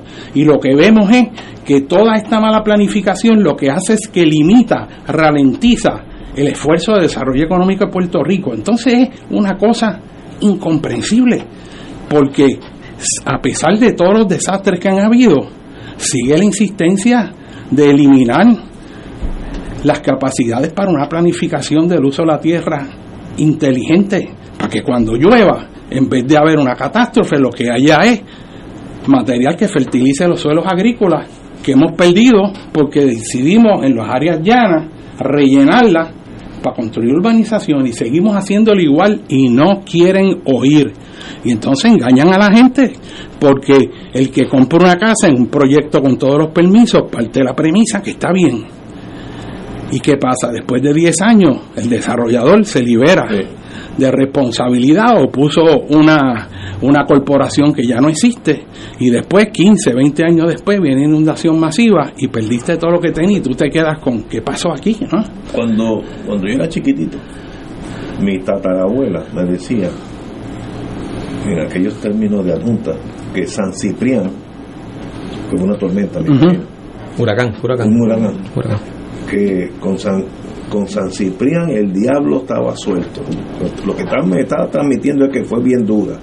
Esa tormenta de los años 20 o 30, no sé. 32. 32. 32 fue San Eh, Miguel. San Nicolás fue del 30, ¿verdad? Sí. Era- Comparar San Felipe el San 28. Felipe 28, San Felipe y San segundo. Siriaco Ella me mencionó 1899. Sí, ese fue poderoso. Ese Sí. fue es- ese fue mayor que María. Wow. No, San Felipe. No, San Felipe II. San Felipe II, el anemómetro, ¿verdad? el instrumento que mide la velocidad del viento, en el Weather Bureau en San Juan, se rompió a 160 millas por hora. O sea, que a pesar de haber entrado por el sureste y haber perdido la energía que pierde cuando entra, cuando estaba en San Juan, estaba ya, a pesar de ese recorrido, a la misma máximo casi de María cuando entró sin haber entrado en tierra que cuando pierde energía. Acuérdate que María entró con unos 155, pero cuando salió por el noroeste eran 110, 120, había disminuido brutalmente. ¿eh? Así que... Así que en antaño había tormentas también. Oh, poderosísima, poderosísima. O sea que, y en el 1867 fue el año de las calamidades, que vino el huracán este, San Narciso y a las dos semanas vino los terremotos fuertes de las Islas Mírgenes en el este, que fue como el del 18 para el noroeste de Puerto Rico, que afectó a Mayagüez y Aguadilla. Este afectó la costa este de Puerto Rico y le metió severo a Santa Cruz, San Tomás. De hecho, había un barco americano allí que se llama el Monongahela, allá de West Virginia, y el maremoto cogió y lo trepó en. Y en ese momento Santa Cruz era, era pertenecía a los daneses. Y los americanos, cuando llegaron allí, dieron el informe en Washington, dije, no compres ahí ni amajado, porque ahí los huracanes vienen seguidos por terremotos y maremotos, y aquello en los poquitos meses que hemos estado allí, cogimos un huracán severo, vino un maremoto y nos trepó allá en la playa, y esto, olvídate que esa inversión, eso no compres ni negocio nada. Después, pues, se dieron otras circunstancias y lo adquirieron. Pero aquí viene el punto. Un Puerto Rico cada vez más vulnerable a desastres hace más distante la viabilidad de la estadidad. Porque cada vez el costo a Puerto tirado- me ha tirado una- Oh, inglesa, me ha tirado oh, inglesa, es que eso está conectado. Tú sabes, tú sabes que en Puerto Rico, en María, en teoría de los fondos asignados, todavía es más que lo que se ha gastado Estados Unidos en Ucrania.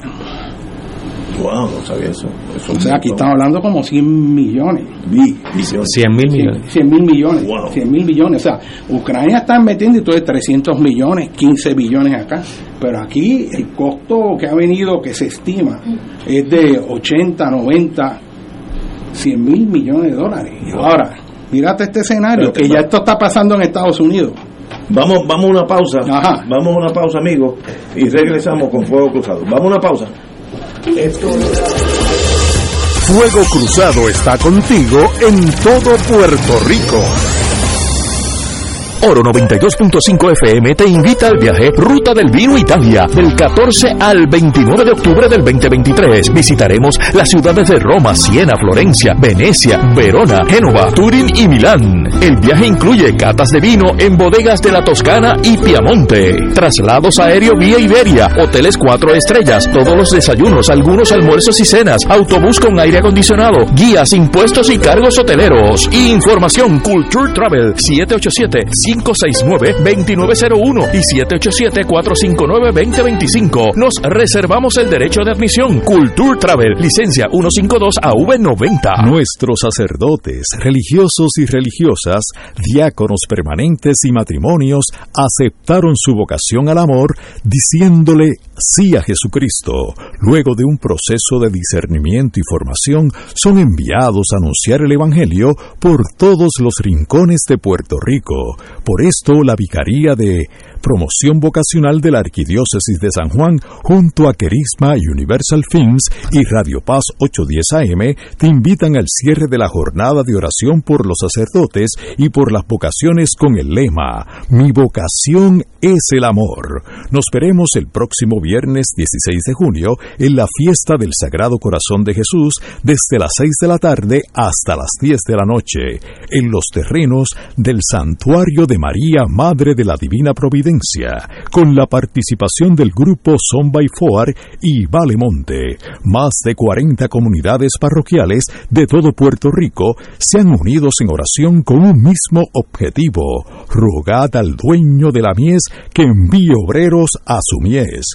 Consagraremos nuestra vocación al Sagrado Corazón de Jesús. Para más información, te puedes comunicar al 787-528-6086 o al 787-510-8400. Unámonos en oración desde el santuario de nuestra Madre de la Divina Providencia y recuerda que es tiempo de volver a casa. Te esperamos. El movimiento de retiros parroquiales Juan 23 le invita a la nueva temporada de su programa De Colores con Juan 23. De lo que abunda el corazón son tus redes. Lucas 6, 45. De, de Colores con Juan 23 todos los lunes desde las 7 y 30 de la noche por Radio Paz 810 AM, Radio Paz 810.com y por Facebook Live del movimiento Juan 23 de la Arquidiócesis de San Juan. Hermanos y hermanas, les saluda el Padre Milton y quiero agradecer a todos los que se hicieron parte de nuestro Radio Maratón a hablar con el corazón, la verdad y en el amor. Gracias por sus aportaciones y sus donativos. Los que lo hicieron por su tarjeta de crédito, muchas gracias. Pero los que pidieron recibir la boleta, recuerden que cuando reciban esa boleta deben enviarla de vuelta con su cheque o su giro postal para que esa promesa se haga realidad. Que el Señor siga multiplicándoles abundantemente esos dones, esos regalos que nos han dado y que continuemos promoviendo la misión de Radio Paz donde quiera que nos encontremos. Y si todavía no lo pudiste hacer en el momento de Radio Maratón, entra a TH Móvil, búscanos como Radio Paz 810 en la sección de pago a negocios y escribe Radio Maratón en el comentario y con ello apoyarás la misión de Radio Paz en la Iglesia Católica en Puerto Rico. Cada sábado de 9 a 11 de la mañana tendrás un encuentro con De Frente con la Verdad, donde se discuten asuntos que tocan de cerca la actualidad en todas sus perspectivas, las historias que afectan a tu diario vivir, estos y otros temas analizados desde el punto de vista evangélico. De Frente con la Verdad, todos los sábados de 9 a 11 de la mañana por Radio Paz 810. La familia, crisis y soluciones con la doctora María Teresa Miranda, psiquiatra de niños y adolescentes, comparte sus conocimientos y plantea recomendaciones realistas para una mejor sociedad. No te pierdas los jueves a las 10 y 30 de la mañana, la familia, crisis y soluciones dentro del programa Buenos Días Familia por Radio Paz 810 AM, donde ser mejor es posible. Despierta con la gracia de Dios iluminando el sendero y responde al llamado de congregarnos en su nombre cuando el sol despunta en el Santuario Nacional de Nuestra Señora, Madre de la Divina Providencia, tempranito en la mañana, sábado 3 de junio. 5 y 30 de la madrugada para otra misa de madrugadores, la celebración eucarística que se ha convertido en tradición y fuente de bendiciones para la familia católica. Se llevarán a cabo confesiones previo a la Santa Misa. Participa en este encuentro mensual y comienza el fin de semana en paz y renovado, asistiendo o escuchando la transmisión en directo. Misa de madrugadores por Radio Paz 810 AM o Radio Paz 810.com y Oro 92.5 o Radio Oro FM Info santuario de la providencia.org 787-646-9448. El Santuario Nacional de Nuestra Señora, Madre de la Divina Providencia, invita al pueblo de Dios a las noches de adoración y sanación todos los segundos viernes del mes a las 7 de la noche. En estas rezamos el Santo Rosario, adoramos al Santísimo, reflexionamos y hacemos oración de sanación. Noches de sanación y adoración los segundos viernes del mes. Para información, comunícate al 787-646-9448 o en santuariodelaprovidencia.org.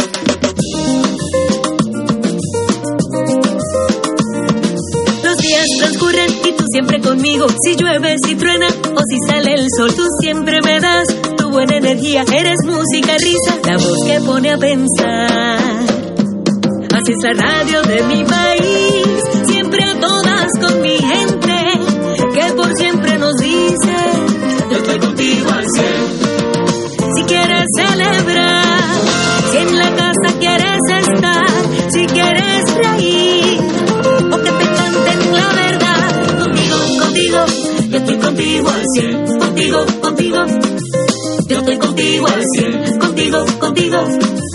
yo estoy contigo al cielo. Los 100 años de la radio. Y no hay más nada. Para que tú lo sepas. Y donde quiera. Y ahora continúa Fuego Cruzado.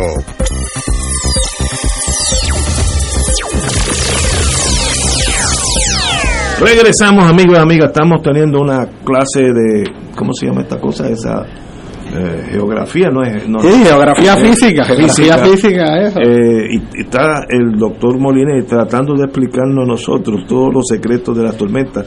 Mientras más me explica, más miedo le cojo a estas cosas. Así que, eh, bueno, por lo menos vivo en un piso 19 que la marea tiene que subir bastante para que me coja. Puesto un par de Pero el, pero el viento aumenta la velocidad exponencialmente. Bueno, así que yo allá arriba. En, en la tormenta, no María, la anterior, George, George yo tenía un- una, una vista hacia el Atlántico, que la tengo preciosa, y había un espejo, un, un cristal de qui- 10, 15 pies por 15 pies, y yo veía, eso es perfecto. Eso desapareció.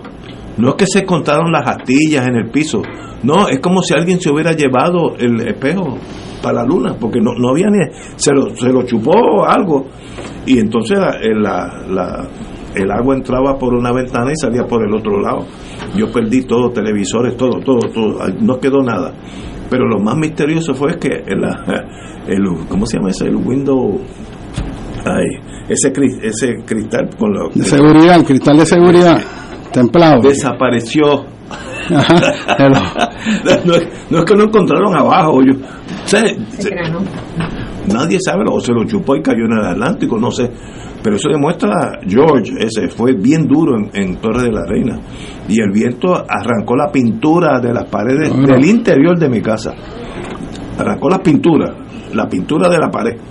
Así que esa cosa, imagínate. Y, y, y, y me- haciendo anécdotas de esas, a mí nunca se me olvida el edificio del Departamento de Estado en San Juan, cuando hubo que se pigmentó de verde y era que las hojas de los árboles de la plaza daba tan duro. se pegaron a la, a la- al edificio y el viento con el agua le sacó la clorofila y dejó pintadas las hojas y el color de verdoso increíble. O sea, a mí eso me, me, me wow, o sea, se- eh, la clorofila misma de las hojas pega con la velocidad del viento, las arrancó, las pegó porque estaba el agua y ahí mismo el viento lo que fue como exprimiendo, ¿verdad?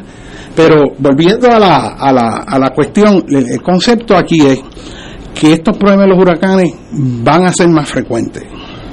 O sea que Puerto Rico va a estar estadísticamente hablando lo que esperamos en lo que viene de siglo, progresivamente eventos más extremos. Eso requiere que nosotros empecemos a trabajar con un montón de retos que tenemos. Y uno de los retos, número uno, que la mayor parte de la infraestructura aquí se construyó para resistir fuerzas laterales de viento de 120, 130 millas por hora con un factor de seguridad.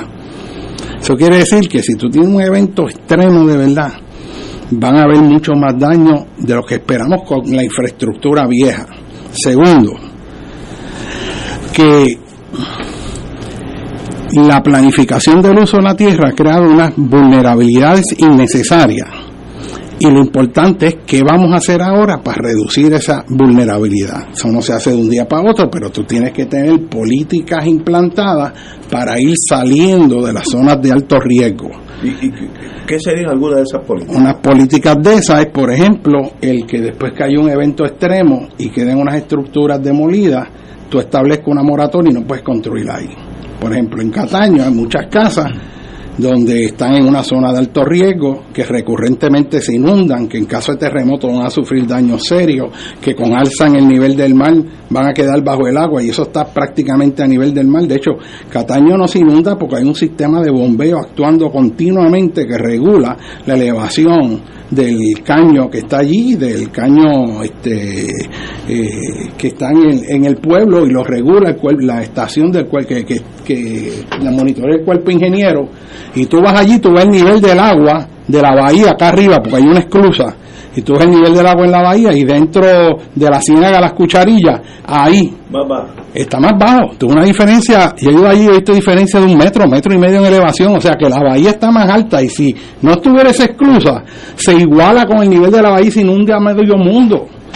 Entonces, esos son lugares que, según se va deteriorando la infraestructura, tú no permites que se reconstruya va saliendo de ahí y lo dejas que retorne a su espacio natural y la gente lo ubica en zonas altas, fuera de las zonas de riesgo, para ir saliendo de esas zonas.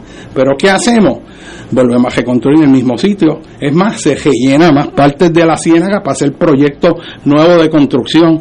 Todas estas casas que se hicieron para sacar la gente en el lado de Guaynabo que da la bahía de San Juan, de donde está la variedad Vietnam, metieron un relleno artificial sobre material de relleno de babote de la bahía de San Juan y ahí metieron un relleno para elevarlo y ahí metieron un montón de casas para que la gente se moviera, pero está en la zona de alto riesgo que en caso de terremoto eso viva más fuerte y por más tiempo. O sea, yo te podría dar cientos de ejemplos de cómo hacemos lo opuesto a lo que debemos hacer.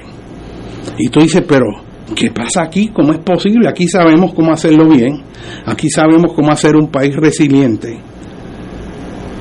Y el gobierno lo que hace es que ataca a las personas que están señalando esto en todos los lados. Por eso tú ves todas estas luchas ambientales. Por eso el gobierno federal, en ese extremo, tuvo que venir aquí ahora un task force que yo espero que haga algo con 16 agencias para bregar con los crímenes ambientales en Estados Unidos y las Islas Vírgenes.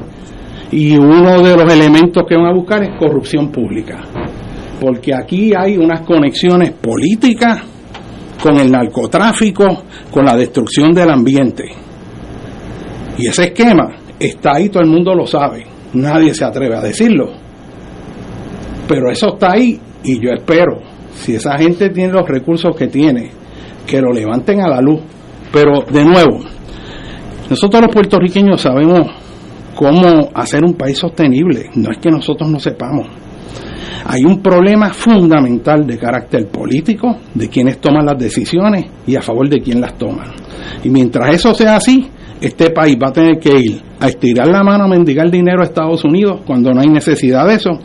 Este país va a tener, de hecho, en todos los renglones que tú miras, nosotros estamos estirando la mano. A uno le da vergüenza ajena. El otro día estuvo Pierluisi allá en Estados Unidos y vi un, un senador allí antes de que, la- que hablara. ¿Cómo fue que le dijo?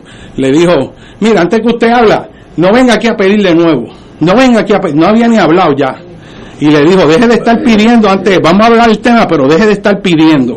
Sea, es una vergüenza para todos nosotros los puertorriqueños, porque mal que bien, esa persona nos representa a nosotros. Yo me acuerdo una vez salió un secretario de Desarrollo Económico cuando Fortuño, que lo entrevistaron en Fox News. Oye, del SAC, esa persona que iba allí a, a promover, ¿verdad? El, el proyecto político estadista. Y era muy buena la discusión, de hecho, trató de hacer lo mejor que pudo y- y trató, pero la bomba que le tiraron del saque fue, ah, ¿usted quiere la estabilidad para Puerto Rico? Sí, nosotros los puertorriqueños decían, ah, es por los chavos, ¿verdad? Ustedes lo que quieren son los chavos de nosotros. Y empezó a decirle así, no lo dejaba hablar. Y yo sentí esa vergüenza. Y el hombre, no, que nosotros participamos en la guerra, que somos ciudadanos americanos. Mira, tú lo que quieres son los chavos, dilo. Pero una cosa ofensiva. O sea, y aquí tenemos que ver algo. Todo está conectado. A nosotros nos dicen que ve- veamos las cosas fragmentadas, que si es científico tiene que ser la ciencia, si es el economista tiene que ver la economía, pero la única manera que nosotros resolvemos esto es cuando tengamos gente en este gobierno que puedan ver la visión de conjunto y tengan un sentido de dirección del país que queremos. A mí me parte el alma ver cómo este país cada vez se hace más dependiente, cómo está moralmente más abajo, cómo este país mañana se ve peor que hoy y vemos cómo este país lo están destrozando en nuestra propia cara, mientras hay una maquinaria de mentiras diciendo que todo está bien. Y en este momento histórico, lo que pase en estos dos años que vienen va a ser clave para el futuro de Puerto Rico. Y hay que tocar temas que nadie se atreve a tocar, pero hay que discutirlos con honestidad.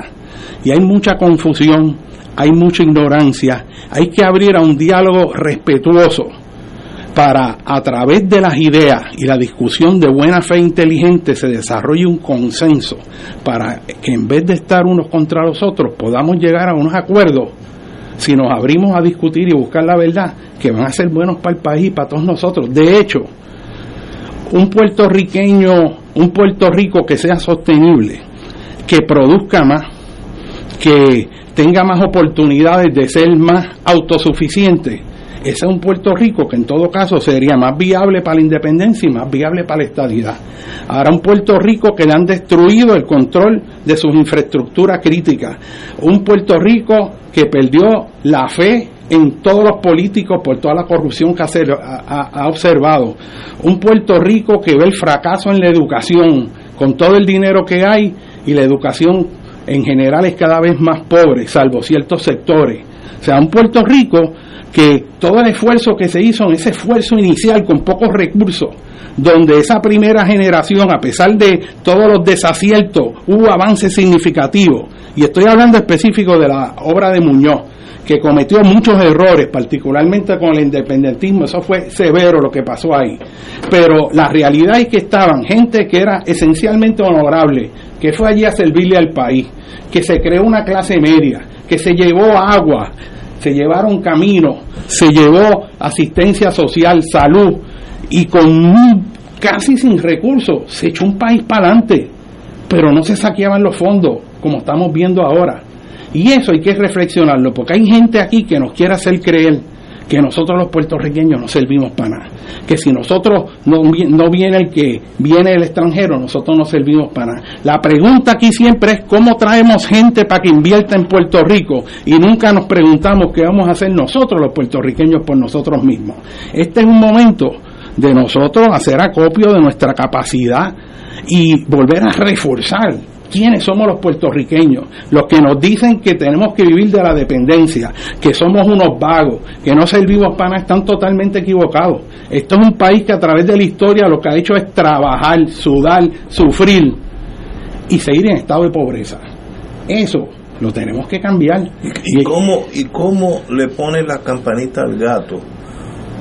Porque todos sabemos que lo que tú estás analizando es correcto porque vivimos en Puerto Rico, tropezamos con las mismas calles, el sistema educativo en el piso. Eh, mala planificación, robo de fondos públicos, corrupción, todo, ¿Cómo, todo. ¿Cómo uno cambia esa realidad? Pues dejando de votar por los mismos que hemos votado siempre y darnos la oportunidad de tener una nueva visión y gente que esté limpia, que quiera hacer algo por este país. Alguien que diga, yo quiero crear un nuevo partido o no, no, las opciones están y la gente está. Lo que pasa es que también hay una máquina de fango que agaja a la gente y los demoniza y crea mentira tras mentira. A mí me y a mí va- me indigna. y eso va a volver a pasar. Bueno, bueno, es que esa el- maquinaria está ahí. Mira, un, un hijo mío me dijo una vez, papá, ¿tú sabes cuándo cambia esto? Que a mí me molestó cuando pase la generación de ustedes. Pues yo me que- quedé como en shock. Y sigo hablando con él y me dice, no, porque ustedes son los que le dicen Fidel Castro y Chávez y ya están temblando. Con la generación de nosotros no le teme esas mentiras. Para- para nosotros la- tenemos otra manera de ver el mundo.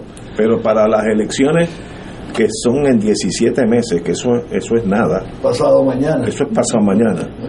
Va a estar el Partido Nuevo intacto, el Partido Popular reconstruido, estoy asumiendo, y Victoria Bueno. Ciudadana. Esas son las tres opciones. No, no, no va a haber un golpe de Estado. Eso, esas son las tres opciones. Ah, y el Partido Independentista, perdón, se me olvidó. También va a haber cuatro opciones. El otro de dignidad, pues algo pequeñito que no creo que va a crecer mucho. Bueno, yo creo que va a crecer y va a hacer un roto al PNP. No, pero si llega al 10%, tam- es irrelevante. Bueno, pero, pero en una elección cerrada es un montón. Ah, no, no, sí, para elecciones. Ellos están, en el Partido No, no, Nuevo pero- Progresista, esos pero están sí, aterrorizados. Pero, si pierde Están PNP aterrorizados con la cristianidad. Si pierde el PNP. Le tienen miedo a los cristianos. Si pierde el PNP, va a ganar el Partido Popular. Va- vamos a. ¿Qué cambia? Si pierde el PNP y el Partido Popular. Gana, gana. No, ganó el Partido Popular. Vamos a ver las opciones. Bueno, yo no sé del Partido Popular, pero sí yo sé Nada va a que cambiar. sí. Bueno, sí. Yo lo que sí sé es que si gana la tercera opción, Ah, bueno, que es la opción de la esperanza, Sí, sí. que es la opción de la decencia, que es la opción que se está alimentando de toda la gente que ve que ¿Tú no se que puede seguir con lo mismo. las elecciones? Bueno, más que ganar las elecciones, es empezar a desentar a Puerto Rico, porque el propósito no es ganar unas elecciones. No, el propósito es poner las mejores mentes No, no, no. para servirle a este país y, y volver los puertorriqueños a ser lo que hemos sido, gente decente y trabajadora, Pero- que tenemos orgullo propio, en vez de estar ahí mendigando. El Partido Popular y el Partido Nuevo va a hacer todo lo posible para ganar. Seguro. No es para hacer esa revolución social que tú estás pensando. Eso no va a pasar. Si uno de esos dos gana, la cosa va a seguir más Exacto, o y menos. ese es el problema. Bueno, pues, oye, pero- que va a seguir el país convencido. quebrado. No, no, quebraron el país. no. O sea, esa- se quebraron el país, el gobierno quebró el país. O sea, el argumento siempre era que si Puerto Rico tiene otra opción política y va a quebrar y va a hacer un des... Pero que lo quebraron. Los políticos Eso- que quieren volver a salir. Que Y ellos quieren- dicen, vota por mí. Entonces quieren que saquen la Junta también. Y yo creo que si sacan la Junta, aquí hay que hacer una Junta de ciudadanos, porque no podemos dejarle en mano a esos partidos para repartirse el botín con plenitud. Porque ahora de momento resulta que están contra la Junta, tú y el PNP contra la Junta, tú oyes, pero ¿qué? Para que tú vengas a administrar el presupuesto. Es que la Junta el problema es que no cumplió su propósito y es parte del problema, pero si hubiera habido alguien, un grupo de gente, que eso yo no sé cómo se hará, pero hay que controlarlo, porque el saqueo de fondos públicos en todos lados, de contratos que son innecesarios, que se enriquece todo el mundo Sí, ahí, pero- y pero es una cosa que el país pero- quiebra. Aquí con nada más tu, tu análisis es correcto si fueras en medicina sería como como se llaman los doctores que examinan a uno y te dicen ahí clínico. un examen ay, tiene- no. Un diagnóstico, un diagnóstico. un diagnóstico Está, el diagnóstico es perfecto ahora se necesita el cirujano que va a ir y sacar la apéndice Ah, yo te digo fácil. Ok. Número uno, No, pero hay dos partidos que no quieren que el apéndice la saque el doctor tuyo, que sea el mío. Eh, El Partido Nuevo tiene el dinero y está aguantado como los caballos, tiene dinero de sobra para las elecciones. Lo va a tirar y van a demonizar porque lo que quieren es ganar. Y los partidos populares, si, Exacto, cuál es el deber de los ciudadanos No, decentes. y si bajamos la guardia, el Partido Popular también va a hacer lo mismo y gana. Y te pregunto yo a ti, ¿cuál es entonces el deber de los ciudadanos decentes cuando tú ves que la mentira y la falsedad Pero- es lo que está dominando? ¿Qué hace un ciudadano que tiene honor y tiene no, decencia? El análisis tuyo llega a un 2-3% del país. No. La, la intelectualidad. El que trabaja y coge la guagua por la mañana, lo que quiere es, en, en inglés se dice a fair deal, que la vida lo trate lo más bien. ¿Cómo lo trate la vida? Él sabe más de eso que nosotros. Y va encaminado, igual que las tormentas que buscan el lado más, más, más débil. ¿Cuál es el sistema de gobierno? Popular, PNP, anarquista, lo que quiera, donde yo voy a estar mejor los próximos cuatro años. Seguro. Y obviamente con un país quebrado, eso no fue mejor. Un país donde la gente se tiene que ir para afuera, eso no mejoró el tú país. haces casi inevitable, tú estás analizando y en inteligencia eso se dice que nunca, nunca, nunca es un error analizar lo que tú quieres que pase. A ti te gustaría, y tal vez a, a muchos puertorriqueños les gustaría que viniera otro partido con otra renovación. Pues No, no tiene que ser otro partido. No, que no. venga gente decente que haga lo que tiene que hacer. No tiene que ser otro partido. Ah, lo bueno. que pasa es que, como eso no es lo que hay, pero Sí, yendo sí. al punto, sin entrar. O sea, el concepto es que el mundo cambia y si nosotros no ponemos la inteligencia a trabajar para Puerto Rico, Tú tienes que hablar. vamos a tener No, no. vamos a tener un problema serio, no, yo creo serio Que, yo creo que lo tenemos de ya. sostenibilidad. No, no, yo, yo creo que ese problema ya está aquí. Para el, el billetaje que nosotros metemos en educación, debiéramos producir doctores en medicina y doctores en física nuclear a chorro. Y lo que producimos gente, lo que practicamos derecho criminal, hay gente analfabeta que se graduaron de high school en Puerto Rico, no saben leer ni, escribir, porque a veces escribe tu nombre y tú notas que, que, que no saben escribir el nombre de ellos. Eso no va a cambiar, desgraciadamente, me gustaría que Yo creo, yo creo, mira, Pero, para, no, ajá. en lo que cambia, vamos a una pausa. y Muy bien, regresamos. muy bien, muy bien. Fuego Cruzado está contigo en todo Puerto Rico. La Arquidiócesis de San Juan te invita a su viaje Santuarios Europeos y Schoenstatt del 23 de agosto al 9 de septiembre visitando Alemania, Suiza, Mónaco, España, Francia y Portugal. Únete junto al Monseñor Francisco Medina a esta experiencia espiritual de cultura y devoción. El viaje incluye pasaje aéreo ida y vuelta vía Iberia, traslados y guías a todas las actividades contempladas en el itinerario, servicio privado de autobús con aire acondicionado, todos los desayunos en hoteles, 15 cenas en los hoteles, todas las excursiones según itinerario, impuestos, gastos hoteleros y propinas. Llama ahora a Culture Travel al 787-454-2025 o 787-569-2901. No te pierdas este inolvidable viaje a los santuarios europeos y Schoenstatt del 23 de agosto al 9 de septiembre visitando Alemania, Suiza, Mónaco, España, Francia y Portugal. Llama ahora a Culture Travel al 787-454-2025 o 787-569-2901. Ciertas restricciones aplican. Nos reservamos el derecho de admisión. Culture Travel, licencia 152 AV90. Hermanos y hermanas, les saluda el Padre Milton y quiero agradecer a todos los que se hicieron parte de nuestro Radio Maratón a hablar con el corazón, la verdad y en el amor. Gracias por sus aportaciones y sus donativos. Los que lo hicieron por su tarjeta de crédito, muchas gracias. Pero los que pidieron recibir la boleta, recuerden que cuando reciban esa boleta deben enviarla de vuelta con su cheque o su giro postal para que esa promesa se haga realidad. Que el Señor siga multiplicándoles abundantemente esos dones, esos regalos que nos han dado y que continuemos promoviendo la misión de Radio Paz donde quiera que nos encontremos. Y si todavía no lo pudiste hacer en el momento de Radio Maratón, entra a TH Móvil, búscanos como Radio Paz 810 en la sección de pago a negocios y escribe Radio Maratón en el comentario y con ello apoyarás la misión de Radio Paz en la Iglesia Católica en Puerto Rico. Que yo soy tu hermano en las buenas y en las malas. Saludos hermanos, te habla tu diácono Carlos Morales y te pregunto, oye, ¿qué es diaconando? Pues diaconando es contigo en la enfermedad, diaconando es nuestro catecismo, diaconando es reflexiones para la vida, diaconando es en defensa de la fe, diaconando te acompaña también en tus oraciones. Acompáñame todos los sábados de 6 y 30 a 7 y media por Radio Paz 810.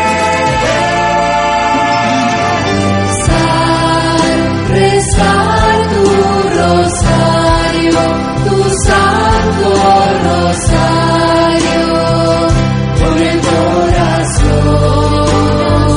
El rosario nos ayuda a contemplar la vida de Jesús mediante los ojos de María y cada noche por Radio Paz alcanzas esa unión espiritual con nuestro Señor de la mano de su Madre. Acompáñanos a rezar el Santo Rosario a las 7 de lunes a viernes en la emisora donde ser mejor es posible. Radio Paz 810 AM.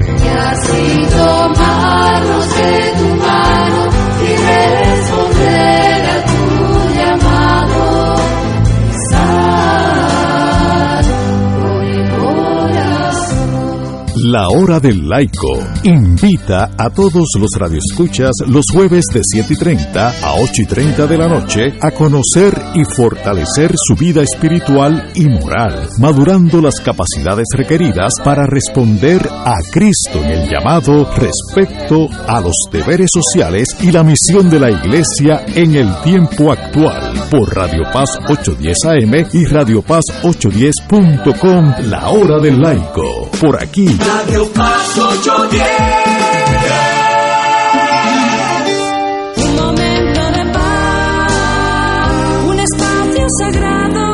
La mañana del domingo se convierte en una experiencia edificante para compartir con Dania Ponte momentos de paz dominical, testimonios, reflexiones, pensamientos, oraciones, anécdotas y música para fortalecer tu espíritu y enfrentar la vida positivamente. Recibe bendición en el día del Señor y comienza tu semana con Momentos de Paz Dominical junto a Dania Ponte los domingos de 7 y 30 a 8 de la mañana por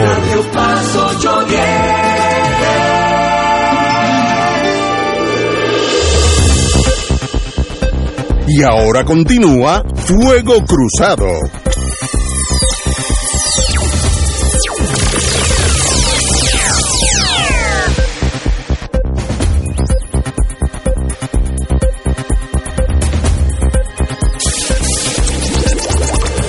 hoy porque eh, como te- como ah, ahora es que estamos como tenemos un geomorfólogo el mi teléfono está entre el río Mississippi y Trinidad Tobago en ese espacio geográfico en algún momento en- está mi teléfono así que los que me mandaron, mandaron mensajes que ya yo yo lo siento que me lo mandaron por el tema que estamos cubriendo hoy esta noche se los contesto ¿dónde nos quedamos doctor?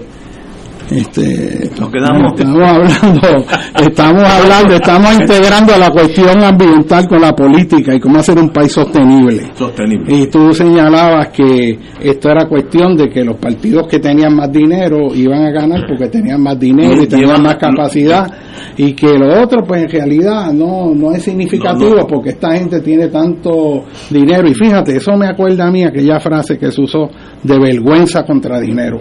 Yo creo que este es el momento en Puerto Rico que el país tiene que darle una lección a los corruptos y decirle que no los quiere, que nosotros los puertorriqueños no nos vendemos, que nosotros no somos deshonestos ni queremos eso que nos gobierne, Y hay que hacer ese reclamo que creo que hizo Muñoz en un momento, ¿verdad? Contra los que compraban los votos. Pero esa época, esa época ya pasó. Hoy tenemos una realidad. Pues eso mismo, de la misma situación, es vergüenza contra dinero. Yo lo que pienso es lo siguiente. Esta elección no es, no es para el estatus. Yo creo que Puerto Rico, este momento, lo que Puerto Rico necesita es como un paciente que entra en emergencia, que se está muriendo, y lo primero que tiene que hacer el médico es estar seguro que puede respirar y ese es el número uno. Le mete un tubo de pecho, hay una hemorragia, controla la hemorragia estamos y entonces va a bregar con lo crítico. Después bregamos con la diabetes, con la alta, vamos a bregar con lo crítico para sostenerlo. Y una vez se estabiliza, pues entonces vamos a empezar a potenciar las capacidades del país. Y yo lo haría así, mira, yo eso ahora mismo, de colonia no colonia, lo que es urgente aquí es la decencia. Que no roben y tener un gobierno que empiece a trabajar para poner este país en sus propios pies y que empecemos a gobernar bien y empecemos de verdad a mejorar la educación y empecemos a transformar y hacer todas las cosas, planificar inteligentemente, a que Puerto Rico sea punta de lanza en la estrategia de adaptación a cambio climático, a volver a recuperar la fe en nosotros mismos que nos la han matado una y otra vez.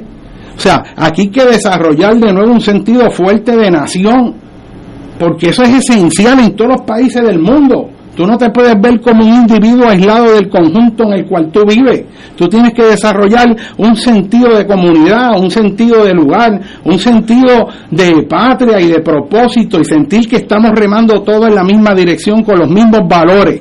Aquí tenemos que volver a recuperar el espíritu. ¿Qué es lo que te mueve? ¿Qué es lo que te da la fuerza para emprender lo que haya que hacer? No importa cuán alto sea, siempre y cuando sea lo que es correcto. Porque las cosas no se hacen por si son difíciles y no son fáciles, y son fáciles, sino porque hay que hacerlas. Y no podemos tener un país que sea que si me conviene ahí hay chavo, yo estoy ahí, y si no me conviene, no estoy.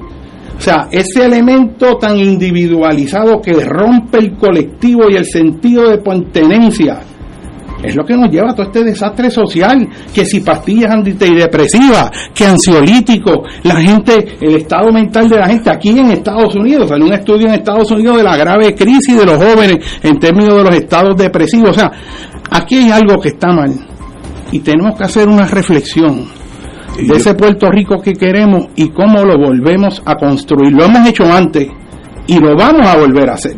Pero tenemos que creer en nosotros mismos. Si usted se derrota del saque, no llega a ningún lado. Esperemos que tengamos un Puerto Rico mejor, eso lo, lo queremos todos los que estamos aquí, todos los que nos están oyendo. No tenemos opción que no sea No eso. hay otra opción, hay que moverse hacia lo mejor. Eh, el- es una pista empinada, hay mucha, muchos impedimentos.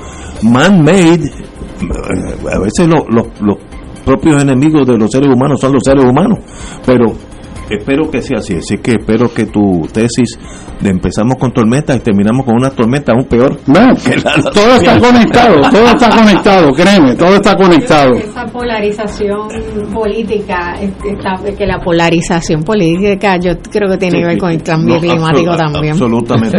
Tenemos que irnos, así que será hasta mañana, viernes. Espero que no venga una tormenta. Tú, tú nos, nos dejas saber, Molinelli, cualquier cosa. Tú dices cuando, cuando yo me meto debajo de la mesa. Buenas tardes. Gracias.